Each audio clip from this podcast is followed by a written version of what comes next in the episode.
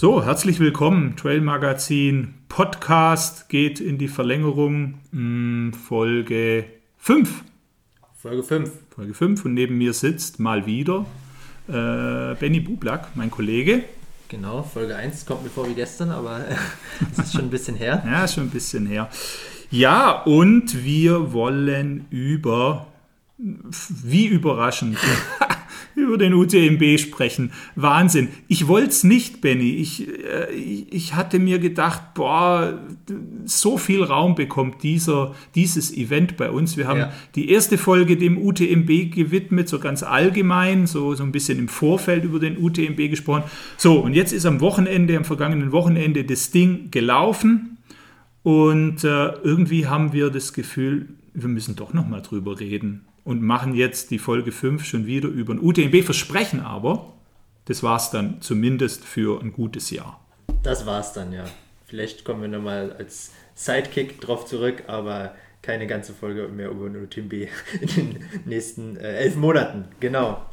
Ja, aber ich denke, es ist auf jeden Fall ähm, gerade immer noch, obwohl es jetzt schon nur oder schon zwei Tage her ist, natürlich immer noch äh, sehr nahe und da macht es schon Sinn, wenn wir es ist ja sehr viel passiert, oder? Also ich habe es ja nur von, von der, aus der Ferne verfolgt. Mhm. Ich war seit längerem mal das erste Mal nicht in Chamonix äh, in der UTMB-Woche, war auch ganz nett, aber so ein bisschen FOMO hatte ich dann doch schon äh, mhm. teilweise. Mhm. Ja. Kann, kann, ich, kann ich gut nachvollziehen.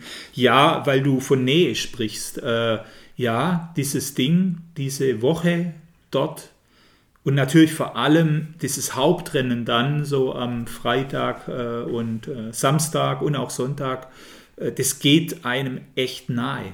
Also es geht nah, an mich geht es brutal nah ran und ich bin jetzt schon, ich weiß nicht, vielleicht das zehnte Mal irgendwie da dabei und äh, ich krieg's auch nicht, ich krieg's nicht raus. Dieses, dieser UTMB er ist in mir. Nein, bin ich echt. Du bist da emotional voll dabei. Ich bin da voll dabei und ich gebe auch zu. Äh, du bist gefangen. nee, ich bin nicht nur, ja, ja, ich bin gefangen. Nee, ich gebe auch wirklich zu, ich, äh, ich, ich heul da oft. Ich heul. Aber was ist das? Ist es dieser Song? Nee, das ist nicht der Song. Das, das, das, kann ich dir sagen. Nee, das ist nicht der Song. Da müssten sie schon Madball oder Terror spielen. Da heulst äh, du. Da, nee, da würde ich mich nur freuen. Da würde ich nicht heulen. Nein, mir geht es, mir geht es nahe. Mir, mir, mir gehen diese, diese Zieleinläufe, die gehen mir nahe. Äh, ich bin eigentlich nicht so ein Typ. Ich bin eigentlich nicht so nah am Wasser gebaut, ja, aber. Aber irgendwie, wenn dann hier Courtney Dorwalter dann, dann da ins Ziel kommt und es ist dann irgendwie so, ein, so, ein, so, eine Gruppen, so eine Gruppen- oder Massendynamik, die mich voll mitnimmt. Das gebe ich ehrlich zu. Ja, ist krass.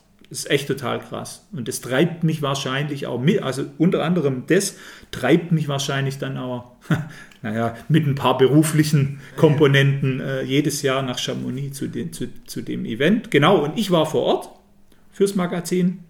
Du warst diesmal nicht vor Ort, hast es aber trotzdem eigentlich äh, eng verfolgt. Äh, lass uns da mal drüber sprechen. Ja. Finde ich ganz interessant, dass man den UTMB vor Ort erleben kann, aber man kann ihn natürlich auch äh, aus der Ferne verfolgen. Das hast du ja gemacht.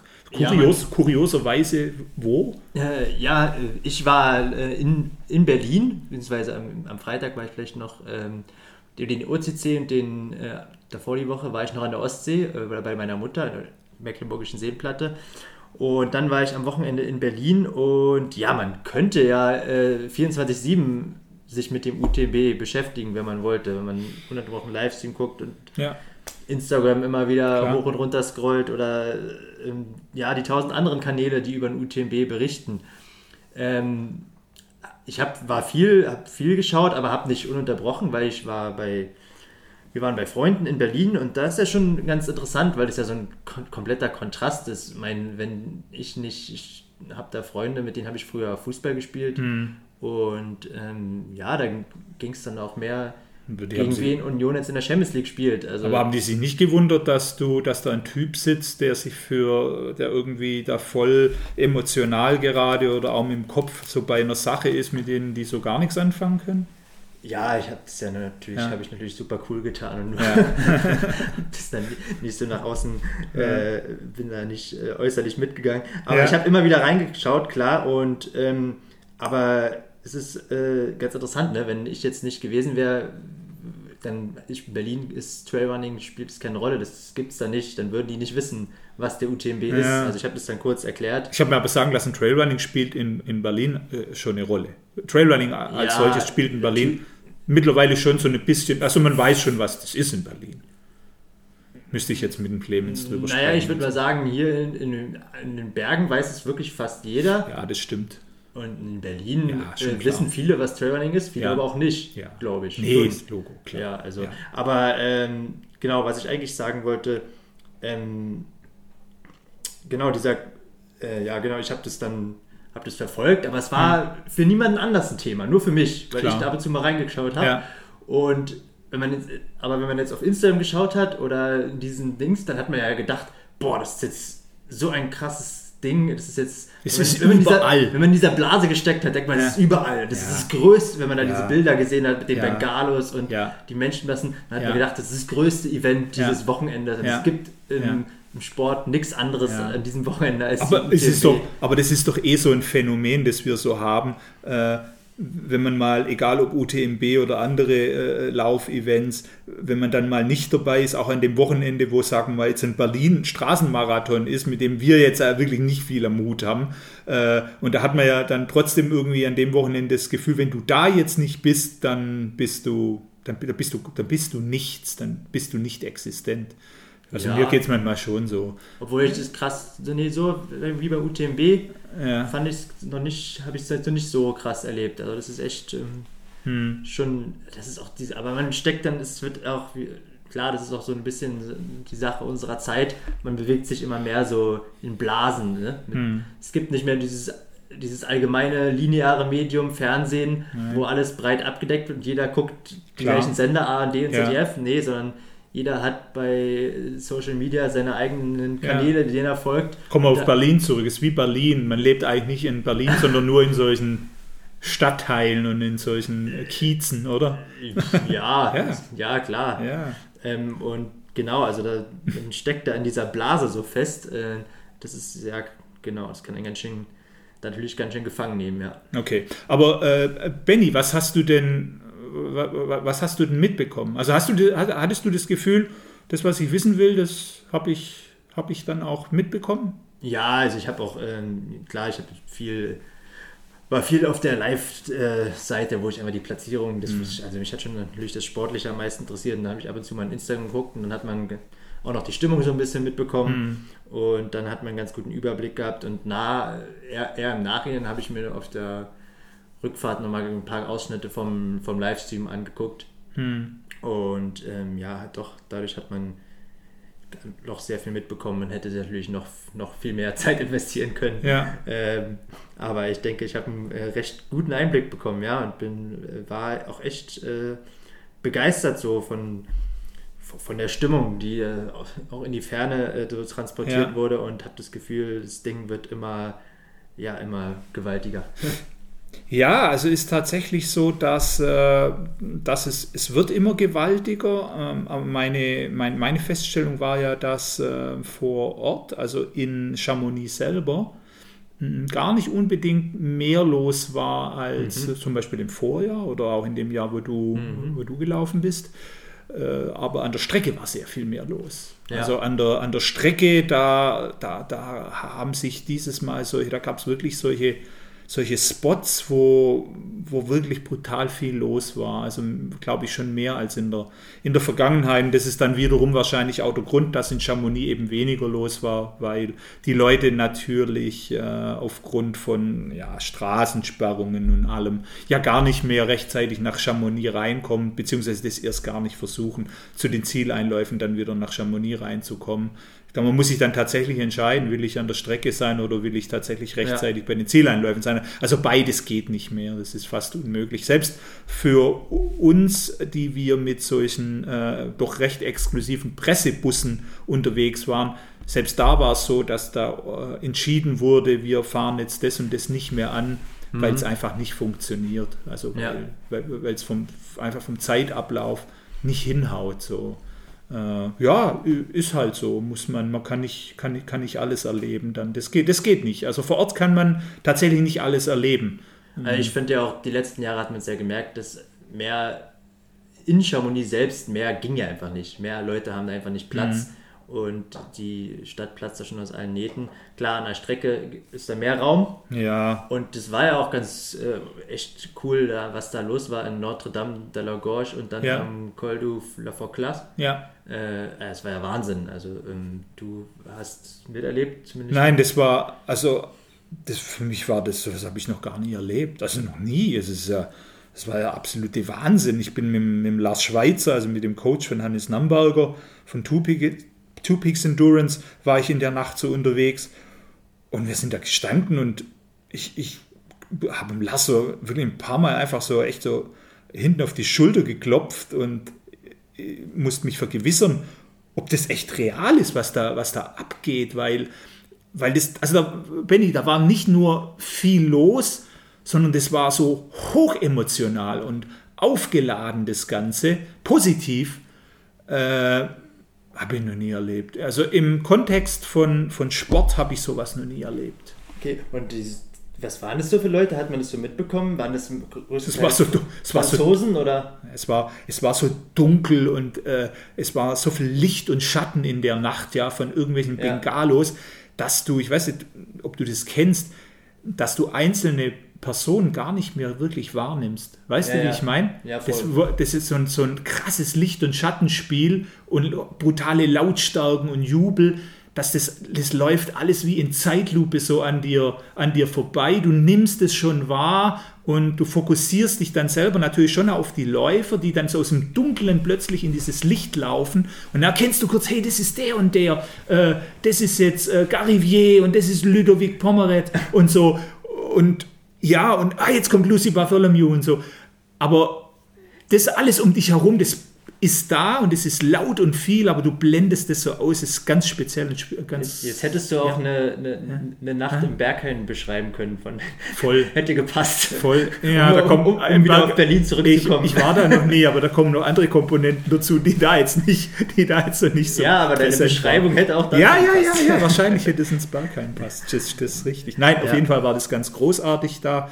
Und es war für mich äh, auch jetzt nach, ich weiß nicht, 15 Jahren so in dem Sport und in der Beobachtung mit dem Sport und, und so war das tatsächlich so echt was komplett Neues. Ja, und was mich interessiert, man hat ja auch nicht den Eindruck, weil das ist ja auch manchmal beim Radsport der Fall, da habe ich so ein bisschen Gefühl, die sind ja auf ein paar Jahre weiter als wir, Mhm. dass da so eine negative, äh, da ist ja auch super viel Action, wenn es dann in die Pyrenäen geht Mhm. Ja, ja. oder Alpe d'Huez, Ja. aber die Fahrer, die, denen gefällt es nicht so, den Radfahrern hat man das Gefühl, die, Mhm. Nee. die wollen da lieber Ruhe haben, die haben dann ein bisschen Problem mit Mhm. und dass, dass da so ein kleines Aggressionsverhältnis dazwischen ist. Aha, das stimmt. Ja. Habe ich Und- auch schon gehört, klar. Ja, das merke ich Ja, mit, man, sagen ja man, sagen ja auch die Profis, genau. Ja. Ja. Ja, Gut, jetzt beim Laufsport ist es für die meisten neu und die sind ja auch in, ja, die Lauf, die fahren ja beim UTMB gerade ist man ja nicht in so einem großen Tempo unterwegs.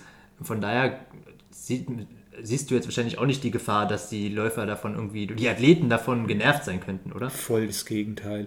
Ja. Ich glaube wirklich jede Läuferin und Läufer, die da durchlaufen, durch diese Hotspots, ja, Ja. blödes Wort, aber es ist so, äh, die, die, die haben das genossen, 100% genossen, weil man muss ja auch wissen, für die, für alle, die da mitmachen, Elite oder breites Feld oder ganz hinten, die in den Genuss kommen, da durchzulaufen, durch so eine jubelnde Masse, das ist etwas, das gibt es einmal im Jahr. Naja, vielleicht die, die bei Zega, das Glück haben, bei Zegama laufen, aber das wissen wir beide, das sind nicht viele auf der Welt.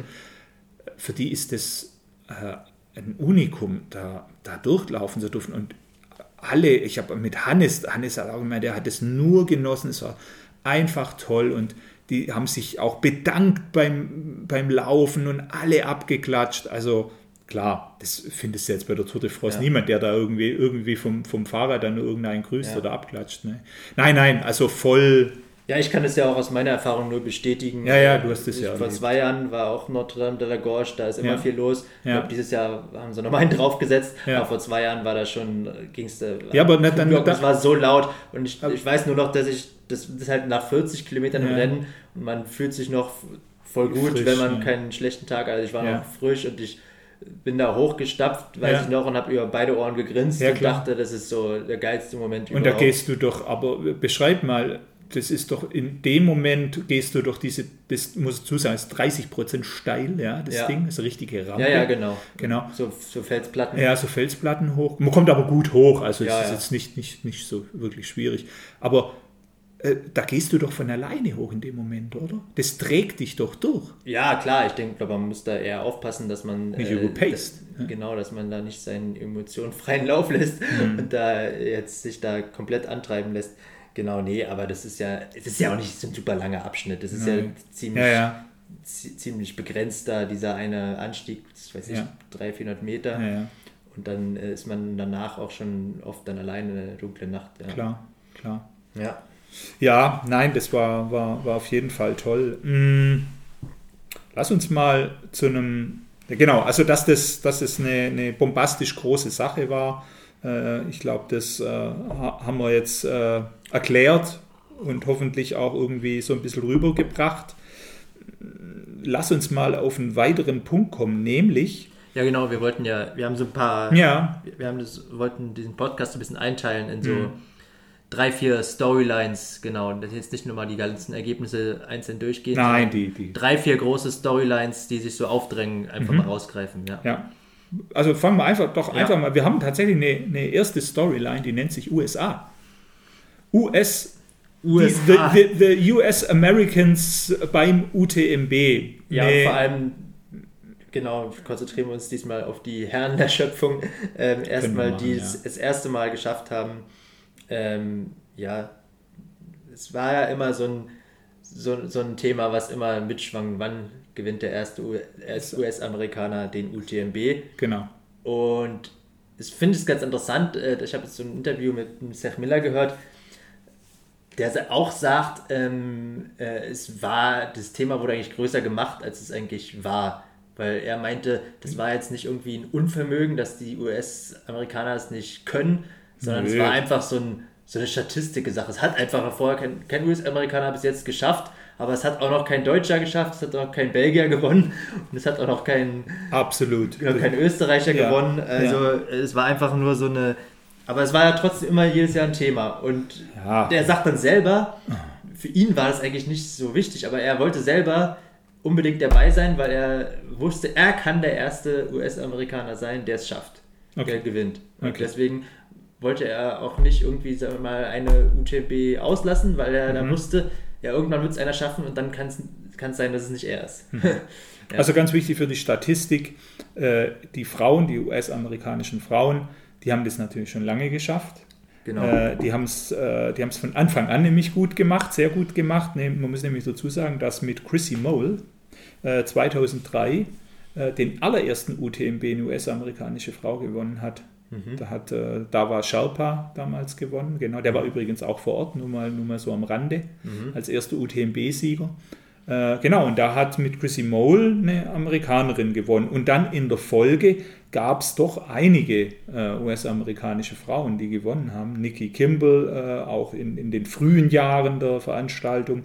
Äh, dann so eine, fa- fast schon so eine kleine, so eine kleine Serie von Rory Bosayo gab es dann, die, eine North Face-Läuferin, die, die gewinnen konnte.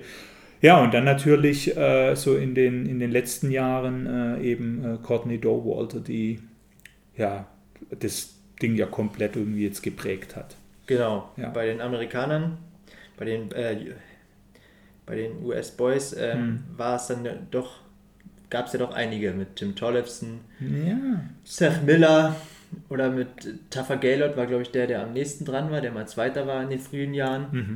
mhm. Und ja, jetzt hat sich ja schon aufgeregt. Wir hatten immer gedacht, es ist der, der Adam Peterman, dass der es vielleicht schafft, aber der ist dieses Jahr komplett von der Bildfläche verschwunden. Und dann blieb natürlich äh, nur die eine große Figur.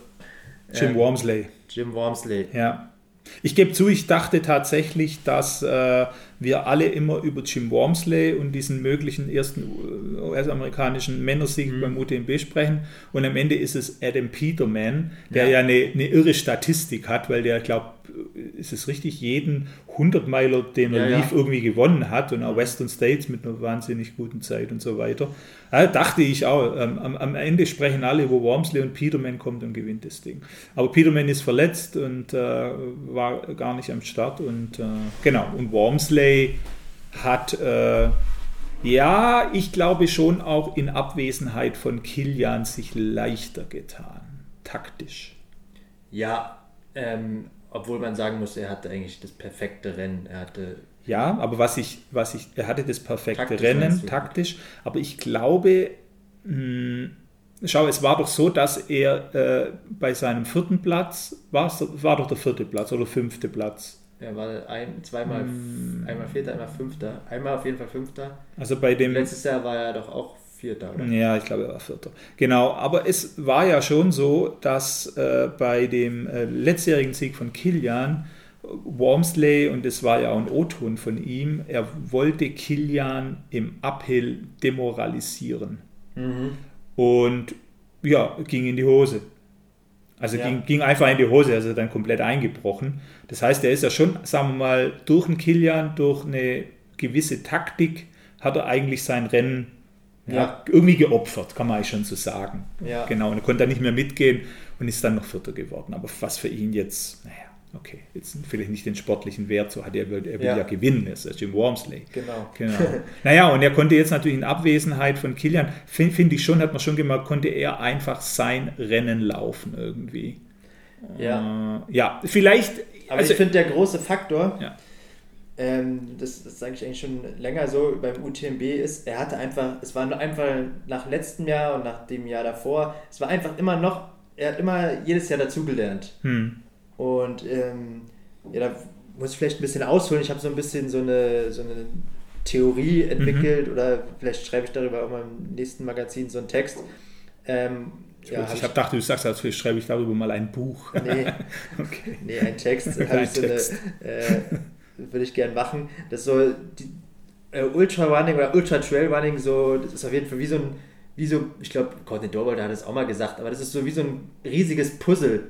Ja. Äh, Puzzeln. Und zwar aber nicht so ein einfaches Puzzle, wo man irgendwie nur ein Bild hat und man muss nur sehen, ah, das passt dazu, sondern man muss so noch komplexe ähm, Aufgaben äh, lösen und dann muss man die Puzzleteile richtig zusammensetzen und das dauert. Also da spielen so zwei Faktoren eine Rolle. Einmal man braucht Zeit, also die Erfahrung. Hm. Und ähm, man, dann finde ich noch, was mir schon auffällt, man darf nicht ganz auf den Kopf gefallen sein. Also man es ist jetzt nicht so, dass man jetzt äh, Quantenphysiker sein muss, aber ähm, es gibt ja auch diese, diese äh, Mentalitäten, die sage ich schon bei, bei Mittelstrecklern oder die so nur mit, mit, mit dem Herz rennen oder nur so. Nee, das geht nicht. Das genau, Nur, nur, nur so Kopf aus ja, ja. und nur Laktat. Draufgänger. Ja, manche sagen auch Ballern dazu. genau, genau. Und das funktioniert nicht, vor allem nicht beim UTMB. Und ich habe das Gefühl, umso. Grüße an Flo Neuschwander. hast du jetzt gesagt. Nein. Ähm, ja, umso länger der Ultra Trail wird, umso größer wird auch das Puzzle. Also ja. ein UTMB sind vielleicht so ein 50.000 Teile Puzzle oder keine Ahnung. Und ähm, genau, das dauert halt eine Weile, bis man hm. da alle Puzzleteile zusammengesetzt hat. Ja. Und ähm, der eine schafft es schneller, weiß ich, wie François Dan, der kriegt es ganz gut hin hm. und klar, man, die anderen Voraussetzungen müssen auch alle stimmen, man muss richtig schnell laufen können und so. Ja. Äh, und beim Wormsley dauert es immer ein bisschen länger, also, um jetzt auf Wormsley zurückzukommen. Er mhm. hat sich beim Western States hat länger gedauert und jetzt bei UTMB, ähm, ja, er hat alle Voraussetzungen, die man braucht, um da zu mhm. gewinnen. Es war eigentlich, er musste nur noch die richtigen Puzzleteile zusammensetzen ja. und mit, mit jeder äh, mit jeder Ausgabe, mit jedem Mal, wo er teilgenommen hat, wurde es wahrscheinlicher, dass er gewinnt. Und jetzt ja. ist es halt passiert. Ich möchte es für unsere Zuhörerinnen und Zuhörer aber auch noch mal kurz erklären. Er hat ja viel dafür getan. Ja. Diese Puzzleteile, die sind, wie du sagst, hochkomplex teilweise, ja. Äh, aber genau, es gibt, umso länger, aber es, umso länger ja. die Distanz wird, umso größer, ja, ja, ist umso klar. mehr Teile des Puzzles, ja. würde ich Aber es gibt, auch, es gibt auch tatsächlich größere und kleinere Puzzleteile und ein, ein, und ein größeres Puzzleteil bei ihm ist ja zum Beispiel äh, dass er ist einfach dieses Commitment, dieses komplette Commitment gegenüber der Region, wo der UTMB ja. stattfindet und dem Commitment gegenüber äh, ja, einfach der, dem Event einfach selber, dass er einfach sagt, er widmet eigentlich ja zumindest schon über einen, über einen längeren Zeitraum einfach sein ganzes Leben diesem Event, äh, was, äh, mit sich ja, was mit sich brachte, dass er eben von USA tatsächlich jetzt äh, nach Frankreich einfach gezogen ist und da, dort auch lebt und trainiert. Äh, vielleicht sogar seine Saisonplanung, seinen Wettkampfkalender, den er eben sonst hat, auch wirklich umgebaut hat, vielleicht sogar reduziert hat, ja, also dass er wirklich alles auf eben auf den UTMB gemünzt hat. Äh, genau, viel auf der Strecke, viel in diesem Gelände trainiert, äh, sich sehr viel, wie ich finde, sehr viel Know-how und Infos eben auch bei Leuten geholt hat, die schon gewonnen haben, die sich auskennen. Er hat eine mittlerweile, glaube ich, echt eine tiefe Freundschaft zu François Den. Das sind gute, gute Freunde. Mhm. Also ich habe gesehen, François war, äh, hat, seit, ihn, ist, hat ihn supportet. Hat ihn supportet, er hat sich richtig gefreut für ihn, also als wenn er selber gewonnen hätte. Er ist er verletzt, er kann nicht laufen. Also mh, mm, nee, der hat schon, der hat schon also ein wahnsinniges Commitment hast du absolut abgeben. recht. Äh, dieser Fokus, den er auf den UTMB hat, das, äh, ich habe, hat er auch noch mal selber gesagt ähm, im Iron Far Champions Interview, hm. hat er erzählt, äh, die WM. Ja. Er hatte eine Sehnenverletzung. Das war jetzt aber nicht so ganz schlimm. Er hätte, wenn er gewollt hätte, wenn er alles drauf gesetzt hätte, hätte die WM irgendwie schon laufen können. Ah, okay, das wäre möglich gewesen. Ja, ja, ja. Aber er hat sich es wäre ein gewisses Risiko aber gewesen, das hat er erzählt. Wollte ausschließen. Er ist ja auch ein bisschen abgetaucht ne, vom UTMB. Man hat ja keiner hat ja gewusst, was ist mit ihm. Bei, normalerweise früher, Wormsley war ja einer, der bei Strava alles geteilt hat, man konnte alles sehen. Dieses Jahr hat er alles, ja. Auf, auf alles ausgestellt, man konnte nichts sehen, man konnte. Genau, der hat meinte, ja, das mit der WM wäre möglich gewesen, aber es wäre ein Risiko gewesen. Und er hat gesagt, nee, UTMB ist wichtiger, mhm. er will da überhaupt null Risiko eingehen ähm, genau, und das zeigt ja auch, was er da ja. für einen Fokus auf dieses eine Event hat. Absolut. Ja. Ich fand ja auch, äh, ich meine, das ist jetzt wirklich nur so eine Beobachtung vor Ort, aber ich war ja im letzten Jahr, war ich äh, dadurch, dass ich so äh, mit äh, von Hoka als Journalist auch eingeladen war, ein paar Mal nah an ihm dran vor dem Rennen letztes Jahr. Mhm. Und es war unerträglich anzugucken aus der Distanz. Also wirklich unerträglich. Der, der, der Typ, der war fahrig, der war auf eine komische Art und Weise angespannt und fast schon scheu wie so ein Reh. Das war, der war in einem ganz komischen Zustand. Das hat sich fast schon übertragen, so wenn du, wenn du Wann war das? Ja, so ein paar Tage vor, vor, vor dem Start letztes ja, Jahr. Letztes Jahr. Let, letztes Jahr, genau. Das hast du dem so richtig angemerkt, dass der ist, das ist nicht gut. Das hast du einfach gesehen. Also ich habe ich hab geglaubt, ich, ich würde das auch spüren, dass, dass der in einem, in einem Zustand ist, wo das nicht unbedingt hinhauen muss so und hat es ja dann auch nicht. Und das war in dem Jahr, das, was ich so gesehen habe im Vorfeld, hat sich das irgendwie anders angefühlt. Der war irgendwie relaxter, der war mehr bei sich, der hatte irgendwie ein anderes Mindset und äh, vielleicht auch ein anderes ja, wissen einfach, dass ja. er das, wie er das jetzt wirklich angeht und was er machen muss und einfach diese, irgendwie das Gefühl gehabt, er hat jetzt auch wirklich den Glauben, dass er dass das letzte Puzzleteil ja. eben in dem genau. Puzzle jetzt steckt. So. Es war ganz interessant ja. zu sehen. Ja, lass uns doch nochmal aufs, aufs Rennen kommen, weil es mhm. wurde ihm ja nicht einfach gemacht. Also es gab ja da den Herrn Miller, ja, ja. der äh, teilweise, wie viele Minuten, fast zehn Minuten vor ihm war mal zwischendurch? Ja, der war, der war, also genau, der war einige Minuten vor ihm und, äh, äh, und der sah auch äh, gut aus. Also der sah auch an, äh, zu, zu, einem Zeitpunkt im Rennen gut aus, wo er in den Vorjahren eben schon, wo es schon rum war bei ihm, das muss man ganz ehrlich sagen. Äh, ich war in Trion, das ist Kilometer, klär mich auf. Das muss 100, nach Champelac 130 und 140. Ja, 130, zwischen 130 und 140, genau äh, war ich mir ziemlich sicher, dass, dass, dass Miller als erster in die VP kommt. Äh, kann man dann aber doch nicht. Da war dann Wormsley schon, schon, schon vorne. Äh, aber er hat es, genau, er hat es ihm nicht leicht gemacht. Also er ist, ja, ja er, ist ein, er, ist ein echt ein wackeres Rennen gelaufen und äh, ja, und mit Platz 2 hat er ja dann auch bestätigt, er ist in unter 20 Stunden auch noch gelaufen, Zach Miller. Er ist ja nicht wirklich eingebrochen. Wormsley war einfach unfassbar stark Nein. Zach Miller hatte auch, sagt auch selber, er hatte das Rennen seines Lebens. Ja, also ja. er war mega stark. Ja. Und ähm, Ja. genau, ich habe kurz im, im Livestream dann schon nochmal angeguckt, diesen Moment, wo er ihn überholt hat. Also klar, Zach Miller sieht immer aus, als wenn er am Limit ist. Auch schon, dann denkt man, ah, das, ob das noch fünf Minuten gut geht. Und dann Mhm. läuft er doch noch sieben Stunden. Ähm, aber klar, da, das war einfach Wahnsinn zu sehen, was, wie spät im Rennen Wormsley noch so ein, so ein hohes Tempo gegangen ist.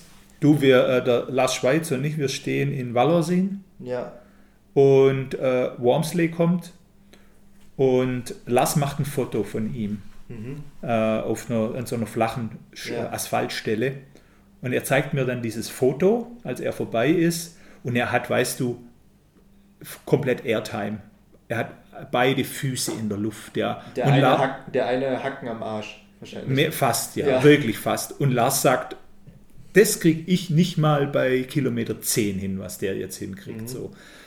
Und der ist echt mit dem Speed da durchgelaufen. Und nee, der hatte einen, ein super Rennen und eine, einfach eine geile Einteilung und ja, alles. Ja. Ja, und ich glaube, diese Eigenschaft wird doch immer, wird doch immer wichtiger, Hm. ähm, dass man, äh, wenn man wirklich gewinnen will, ne? klar, Ja. wenn man jetzt Top 10 laufen will, dann, dann Aber jetzt habe ich eine Frage geht auch die ganz große Konstanz. Lass mich kurz noch Ja. den Gedanken zu Ende bringen. Ja. Ähm, aber dass man nach 120 Kilometern oder nach 130, Ja. 140 Ja. nochmal einen Gang hochschalten kann. Ja. Was, genau das, was Kilian letztes Ja. Jahr äh, gemacht hat, Ja. als er an ähm, Blaujean. Blanchard vorbeigegangen ist. Weil Kilian, das ist auch ein Typ, der kann äh, ein Vertical K laufen unter 30 Minuten und den 100 Meiler und Wormsley ist, kann auch einen Marathon deutlich unter Ja, ja. 2 Stunden 15 laufen. Also der kann auch, Ja, und die, auch, 10 auch Ki diese und, und die 10 Kilometer halt in 31 Minuten. 31, der läuft an die 31 wäre ja nix, der läuft ja unter 28. Ja, aber jetzt ja nicht. Ach so, ja, aber er kann es. Nein, nein. In der Situation jetzt. Ach so, So im. UTMB. Nee, nicht im UTMB, aber jetzt im unmittelbaren Umfeld vom UTMB, wenn er jetzt 10 Kilometer läuft. Den wird Ja. der Wormsley jetzt ja nicht in 28 Minuten laufen. Ja, aber unter 30 glaube ich schon. Meinst du? Ja, Ey, wie auch immer. Aber jedenfalls diese Fähigkeit, da dann nochmal das Tempo zu erhöhen und dann, er ist glaube ich auch ziemlich Ja. schnell am, am Zech Miller vorbeigegangen, Ja. sodass der eigentlich da keine Chance hatte. Ja. Genau, er hat den Moment genutzt, jetzt vorbei und jetzt das Tempo, äh, genau, du, du musst dann genau in dem Moment das Tempo erhöhen, dass du dann möglichst den Konkurrenten demoralisierst, genau in dem Moment. Ja, aber jetzt pass auf, jetzt meine Frage in dem genau. Zusammenhang, bevor nicht, dass ich es jetzt vergesse, Ja. habe ich mit einigen Leuten die letzten Tage nämlich diskutiert. Mh, zum Beispiel der Hannes Namberger, der ist halt um diese 21-20 Ja. gelaufen, Wahnsinnszeit. Und meiner gibt es eine, doch eine Reihe an Läufern, die dann so zwischen 21 und 22 Stunden laufen Ja. können. Ja. Äh, und dann gibt es eben diese Leute wie Wormsley Mhm. und Zach Miller, die das, und auch im letzten Mhm. Jahr an Blanchard, die das dann schaffen, dieses Ding Mhm. äh, eben in, in äh, unter 20 zu Ja. laufen oder in um 20 Ja. Stunden Ja. so. Und da wäre jetzt schon meine Frage, ich denke, der, der Wormsley kommt so ein bisschen aus, aus dem vom Marathonlaufen, Mhm. aus der Leichtathletik. Klar, in den USA hat man natürlich schon so eine Grundausbildung an, Mhm. am, am, am Track, äh, Track and Field. Äh, Zach Miller mit Sicherheit, Mhm. glaube ich auch. Um das hinzubekommen, ja, und da sind wir wieder bei dem Puzzle. Glaubst du, um das hinzubekommen, um eben nicht 22 Stunden zu laufen, sondern um die 20 Stunden, kommt man nicht drum rum, diese Ausbildung im Laufsport zu haben? Äh, Das war so ein bisschen meine These, ja, weißt du? ja, ist auf jeden Fall, ob es jetzt die Ausbildung an sich ist, Ja. äh, das, das ist jetzt, das ist ja, kann Ja, ich gar nicht so genau sagen, aber was auf jeden Fall der Fall ist, man muss äh, richtig schnell, um jetzt wirklich da ganz vorne, wie du es Mhm. gesagt hast, an die 20 Stunden ranzulaufen, Mhm. unter 20, muss man einfach auch auf den kurzen Distanzen richtig schnell sein. Also, Genau. weiß ich, Genau. 2,10 bis 2,15 im Marathon Ja. laufen können. Oh, das, das glaube ich. Nee, weil es gibt, ja un, es gibt ja unglaublich Aber es gibt talentierte- auch Gegenbeispiele wie Ja. Tom Evans, der, Ja. auch, äh, der nicht diese Ausbildung hat, wie du sagst, aber der einfach wahrscheinlich ein Ultratalent ist Okay. und innerhalb von ein paar Jahren einen, einen, einen Halbmarathon in 1,02 oder keine Mhm. Ja, Ahnung, was okay. der läuft. Okay. Also da gibt es Mhm. einfach auch so Ultratalente, sowas gibt es auch, die nicht diese Ausbildung haben. Mhm. Und dann gibt es halt Leute wie ein Hannes, die super intelligent laufen und, glaube Ja. ich, richtig äh, im Kopf sehr schnell es schaffen, diese Puzzleteile zusammenzusetzen. Ja, Aber ja, einen Halbmarathon wahrscheinlich nicht, äh, ja, eher nicht so schnell laufen, wo nochmal vier, fünf Minuten zwischen Tom Evans und dem zwischen der Halbmarathon von Tom Evans und zwischen Hannes Namberger liegen. Und deswegen, wenn es gut läuft, kann Hannes wahrscheinlich noch schneller laufen als er dieses Jahr, aber er, wahrscheinlich ist unter 20 schwierig für ihn, Ja, weil er einfach diesen Bergauf-Speed auch nicht so hat. Ja, jetzt weiß ich gar nicht, ob ich das sagen darf. Das sind jetzt so, so Insights, oder? ja. Also Lars Schweizer, ach, ich sag's jetzt einfach. Also Lars Schweizer meint, er, er kann, was so die Daten hergeben, so 2030 laufen. Oh, das ist ja schon, ist ja schon schnell, ja. Hm. Jetzt habe ich wahrscheinlich einen Riesenfehler gemacht. Nee, aber ich bis mehr die Frage, woher, wie, welche Formel hat der Lars? Ich weiß es welche nicht. Formel Aber- aber der der Lars da genutzt? Aber der Lars muss, der Lars, das muss ich mal hier sagen, der Lars Schweizer muss eine gute Formel haben, Ja. weil äh, er hat dem Hannes äh, was zusammengeschrieben, das ging bis auf zwei Minuten mit seiner Zielzeit aus. Ah, ja.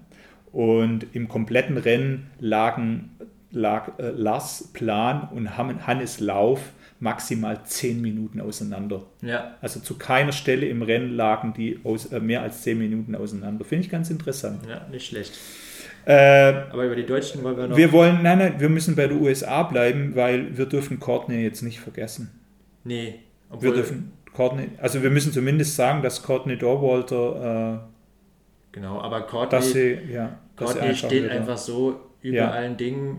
Äh, Was soll man dazu noch sagen? Ich weiß, aber ich will, ich will, ich, ich will den Punkt USA einfach nicht jetzt äh, verlassen, ohne den Ja. Namen fallen. ich dachte, der Punkt war äh, Okay. die, USA. Die Männer. USA Männern, Ja. okay. Gut, also nee, komm, sagen wir einfach noch, äh, die Courtney ist toll, äh, alle lieben Courtney und dann Ja. ist, glaube ich, alles gesagt. Nein, äh, tolle Frau, tolle, tolles, Ja, tolles Rennen. lieben alle Courtney, aber selbst wenn man sie nicht liebt, muss man sagen, dass sie sportlich einfach äh, ja, eine Außerirdische ist. Ja. Was anderes ähm, bleibt einem nicht dazu sagen, ja. Jetzt kommt Werbung. Die einzige Werbung in diesem Podcast und diesmal in eigener Sache. Abonniert das Trail Magazin jetzt. Am besten jetzt, weil es aktuell zu sechs Heften eine Petzl Bindi Stirnlampe als Prämie gibt. Die wiegt nur 35 Gramm und hat 200 Lumen und ist damit eine perfekte Notfallleuchte mit Micro-USB zum Aufladen. Also, Ihr schließt einfach ein Jahresabo ab oder noch besser ein Club-Abo. Jahresabo 44 Euro, das ist im Grunde der Preis für die Lampe alleine. Oder ein Club-Abo für 59 Euro. Beim Club-Abo bekommt ihr das Jahresabo mit tollen Erweiterungen und Zugang zu exklusiven Webinaren und einer gedruckten Sonderausgabe. Also sieben Hefte pro Jahr. Leute, vor allem das Club-Abo ist unschlagbar. Sieben gedruckte Hefte, die Lampe, sechs bis sieben Webinare mit der Redaktion und Expertinnen und Experten. Im Übrigen, man kann gar nicht genug Stirnlampen haben. Das war die Werbung. Danke.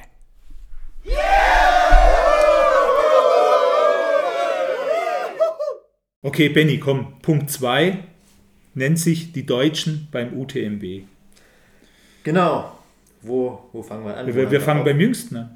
Beim Jüngsten. Wir, ja. müssen, wir fangen beim Jüngsten an. Das ging und das, äh, äh, da entschuldige ich mich auch jetzt wirklich hier offiziell dafür. Äh, ich hatte das irgendwie in meiner ganzen Berichterstattung, auch in meinem Live-Coverage vor Ort und jetzt auch in meiner Zusammenfassung gestern ähm, nicht wirklich, also ich habe es einfach ver vergessen oder ich hatte es nicht auf dem Schirm. Es war auch nicht so, so präsent. Äh, genau. Sagst du? Sagst du, ja, der äh, Lukas Erle hat den YCC gewonnen. das ist ein Hm, Wahnsinn. Wettkampf, wo man nicht älter als, jetzt muss ich lügen, 20 Jahre sein darf. Oder 19.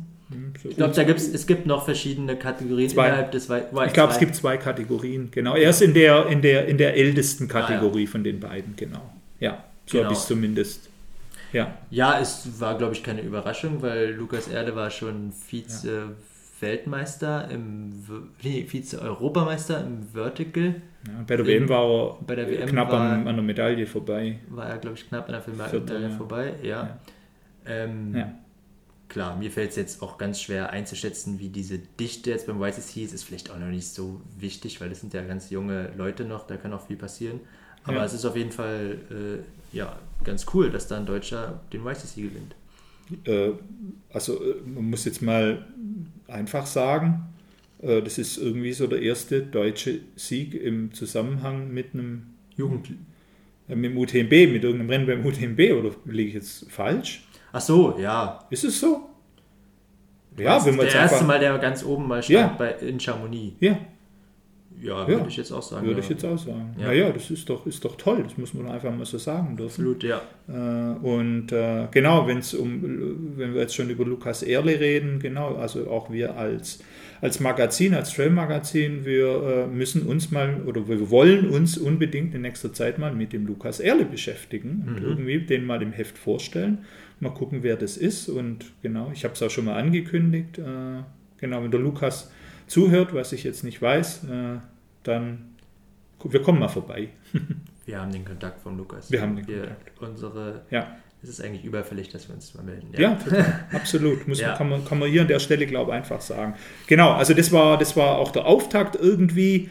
Äh, dann äh, war ja Start, also ich weiß jetzt nicht, ob beim PTL ein deutsches Team am Start war, also bei der ganz langen Geschichte. Da bin ich auch war, überfragt. bin ich ehrlich gesagt überfragt, aber beim TDS weiß ich, dass, äh, dass wir Deutsche am Start hatten. Und die haben auch ihren Job nicht schlecht gemacht beim TDS. Genau, ähm, bei den Frauen weiß ich jetzt nicht, ob wir da jemanden am Start hatten. Ja, bin jetzt ehrlich gesagt Aber auch bei den. Männern Aber wir müssen es auch nicht, ich glaube, wir, wir müssen es jetzt auch nicht, wir müssen jetzt nicht alle Nee. deutsche Beteiligungen jetzt äh, erwähnen. Äh, können wir auch gar nicht. Schaffen wir auch nicht. Nee, schaffen wir auch nicht. Aber ich weiß zum Beispiel, dass der André Der André Purschke war- ist super stark in die Top 10 ein Top gelaufen. Ten, ja. Neunter. Ah, neunter sogar, ich dachte zehnter. Ja, okay, nee, wenn es neunter ist, ist umso besser. Ja. Ich glaube, es war neunter. Ja. Ja. Jedenfalls äh, Top 10. Ja, Ähm, auch vorgelaufen, ja? also hat sich das so vor, vor Ja, genau. so. Also, wie man es clevererweise macht bei dem Ultra Trail, sehr, sehr konstant gelaufen und sich ähm, Ja. Immer stetig nach vorne gekämpft. Genau. Ähm, das sah von aus der Ferne raus Ja. nach einem sehr soliden Ja. Rennen aus. Ja. Seine Frau, die hatte noch ein bisschen Zeit für ihren, Mhm. die Maria Koller, jetzt Puschke. Ja. Genau, die liefen OCC dann ein paar Tage später. Genau, der André hatte, konnte, hatte, glaube ich, auch keine Zeit, sich zu erholen, weil der musste dann die Maria und danach den Hannes äh, supporten. Ja, und irgendwie so, und, und äh, das, das, das Kind war ja auch noch, war auch noch dabei. muss Ja, das auch. weiß ich auch nicht, wer, da, auch nicht. wer am Ende Also- hinten runtergefallen Okay, ist. also das sind, das sind neben der Familie Ömus sind da noch andere deutsche Familien, die da hart am Jonglieren waren, was das Familienmanagement angeht. Ähm, genau. Ja, Ja, aber eine Woche muss man, muss man da mal durch ja, wahrscheinlich. gut. Ja, äh, und zweiter sehr starker Deutscher beim TDS war der Johann Obermüller. Ja, Wahnsinn. Ja, Johann Obermüller. Äh, interessanter Typ irgendwie, finde ich. Ich hab, hab, es war eine Punktlandung. Ich bin in Chamonix angekommen, abends oder nachts, bin ins Ziel und er kam an und konnte ihn dann gleich abgreifen auf Platz 13 oder 14. 13 oder 14, ich weiß es nicht mehr. Und konnte dann ein, ein Zielinterview mit ihm machen und äh, ja, der war echt. Ja, es war interessant zu beobachten. Der war echt fertig. 22,5 Stunden bei Wind und Wetter. Ein richtig, richtig schweres Rennen. 145 Kilometer, 10.000 Höhenmeter. Echt ein brutales Ding. Der Mann war, boah, der Mann war echt gezeichnet. So. Äh, hat aber wacker mit mir noch 10 Minuten mit Schüttelfrost äh, dieses Interview gegeben. Vielen Dank, Johann. Vielen Dank dafür. Äh, ja. Du kriegst die Rechnung für die Antibiotika. ja, wahrscheinlich. äh, ja, nee, ich kann Ah, nee, es nachvollziehen. Ja. Mensch. Ich habe in den TDS ja. auch schon gelaufen. Ja. Das ist ein Stimmt. brutales Rennen und da kamen ja noch die ähm, klimatischen Bedingungen obendrauf, Ja. die alles andere als einladend waren an dem Tag. Genau. Ja, und dann gab es noch, gab's noch zwei Deutsche, die ja, sich da auch einfach toll durchgekämpft haben und auch relativ weit vorne waren. Also der äh, René Klausnitzer hat sich da wacker durchgekämpft äh, und der Konstantin Leinekogel. Äh, beide irgendwie so Top 50, so roundabout. Genau. Also, ja, genau. Das war, genau, das war der TDS. Äh, ansonsten die Deutschen Äh, ja, dann, was war denn das nächste Rennen? OCC. Ja, wir müssen schon über die großen drei, klar, OCC, Ja, CCC, CCC und und TDS. UTMB. Okay, gut. OCC, genau, hatten wir mit ähm, Kim Schreiber und Daniela Oemus, zwei Ja. starke Frauen Ja. am Start und die beide, denke ich mal, auch eingelöst haben, was sie Also bei Daniela, nicht versprochen haben, was ihr Potenzial war. genau, Ja. also bei Daniela Oemus mit Platz 5 mag ich hier auf ein relativ umfangreiches Interview verweisen, das ich mit ihr geführt habe, wo man dann eigentlich, glaube ich, schon ein bisschen was erfährt zu, zu ihrem Rennen. Äh, nein, große, große Leistung nach einer langen und, und äh, schweren Saison bei ihr, ist aber noch nicht vorbei. Bei ihr geht es dann noch ums Golden Trail Finale. Ah ja. Genau, ist schon noch ein Thema bei ihr. Also sie ist noch nicht durch dieses Jahr. Mhm. Und sie nimmt sich auch viel vor fürs nächste Jahr, das muss man auch dazu sagen. Also sie hängt auf jeden Fall dran, geht weiter. Ja, das will ich hoffen. Ja, ja, will ich auch hoffen, auf jeden Fall. Nein, es geht bei ihr weiter und es geht bei der Daniela erstmal auch äh, in diesen Distanzen und in diesen Rennformaten weiter. Das ist ja auch interessant, weil sie ist ja auch in einem durchaus in einem, auch in einem Alter, wo man sagen kann, man versucht sich da auch nochmal äh, Ja. in Richtung andere Distanzen zu entwickeln. Aber nee, sie will da jetzt nochmal dabei bleiben. Sie sieht da einfach nochmal, dass sie einfach auch gewinnen kann. So. Mhm.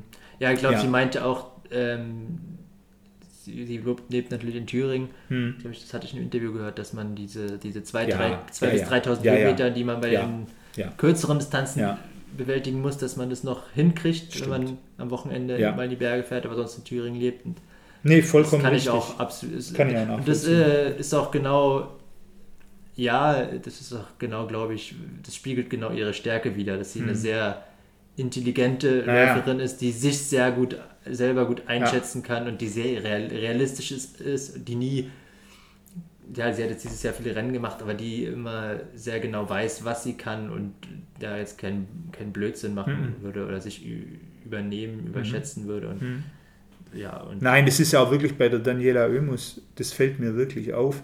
Natürlich hat sie mal äh, ein Rennen, wo sie, wo sie ganz vorne ist und mal ein Rennen, wo sie vielleicht nicht ganz vorne ist. Ja. Aber die Daniela Oemus, die hat ehrlich gesagt nie einen kompletten Ausfall. Das hat die einfach nie, äh, Genau. weil sie einfach diese Fehler nicht begeht.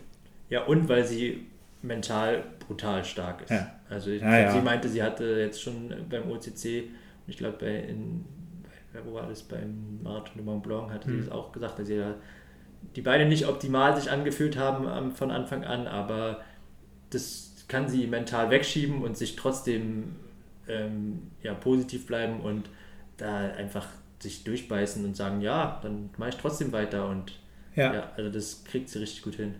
ja. Ja, und lässt sich davon auch nicht ver verunsichern oder so. Ja. so, dieses Selbstbewusstsein bleibt erhalten.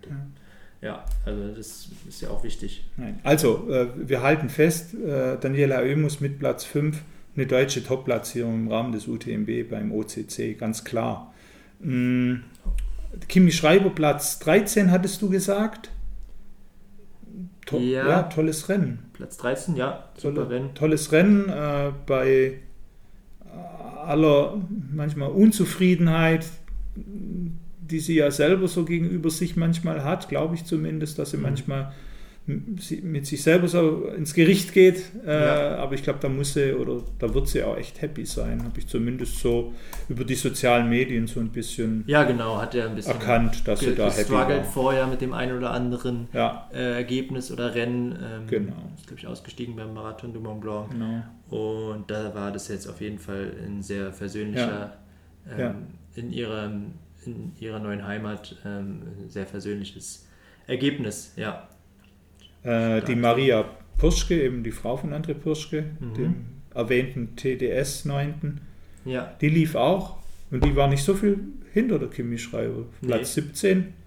das nervt mich jetzt gerade, dass genau, wenn wir jetzt Ja. einen Podcast machen, Ja. äh, ist die Live-UTMB-Seite mit einem Fehler. Ist jetzt Ja, aber das soll so sein. Benny. 503 Service unavailable. Ich will Ja. die ganze Zeit gucken, damit Nein, wir das- hier nicht, das damit so wir hier sein. keine genau sagen Nein, können, das soll so Platz sein, es weil die, äh, das eine höhere Macht will, dass wir uns jetzt nicht äh, im, im, im, im Zahlen und im Ja. Ranking hier verlieren. Das stimmt, ja. hast Äh, das das, das genau, muss das sein, das muss das sein. Müssen wir da das rausgraben, was wir noch im Kopf haben. Ja, ich ja, bin auch klar. ziemlich sicher, Maria Poschke war Top 20. Nein, sie war 17. Nein, nein, ich weiß, weißt du sie, sogar. ja, das weiß ich sogar. 17. Sie war 17, ein paar Minuten hinter der Kimi Schreiber. Äh, ich finde es eine, eine tolle Leistung. Ich glaube, sie hatte ja auch so ein bisschen eine Auszeit mehr oder weniger. ja, sie ist Mutter geworden. Ja, ja.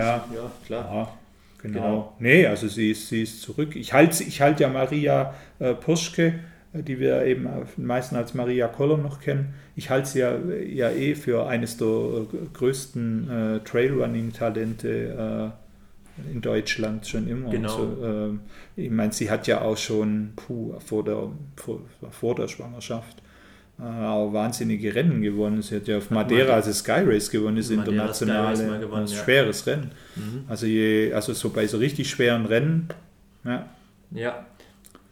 Starke Leistung. Stark. Genau. Bei den Herren.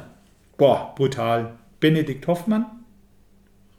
Ja, Ja. du hast mit ihm länger gesprochen.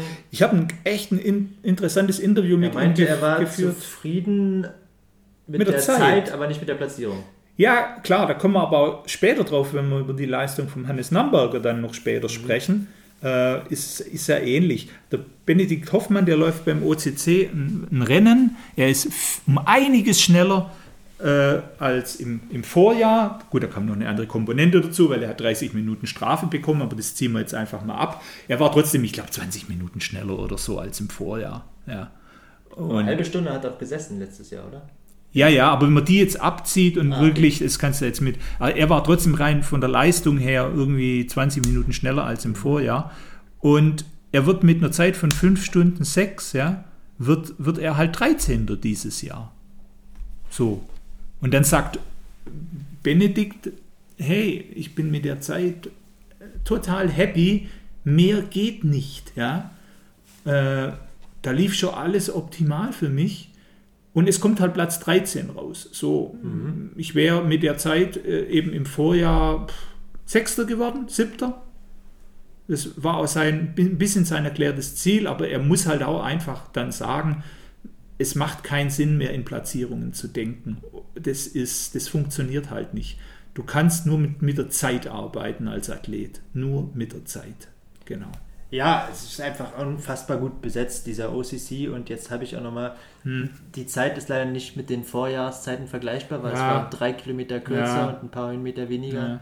als auch. Aber er hatte Okay. eine Zeit von fünf Stunden, vier Minuten. Ich glaube, das war letztes Jahr die Siegerzeiten, Hm. so um die fünf Stunden.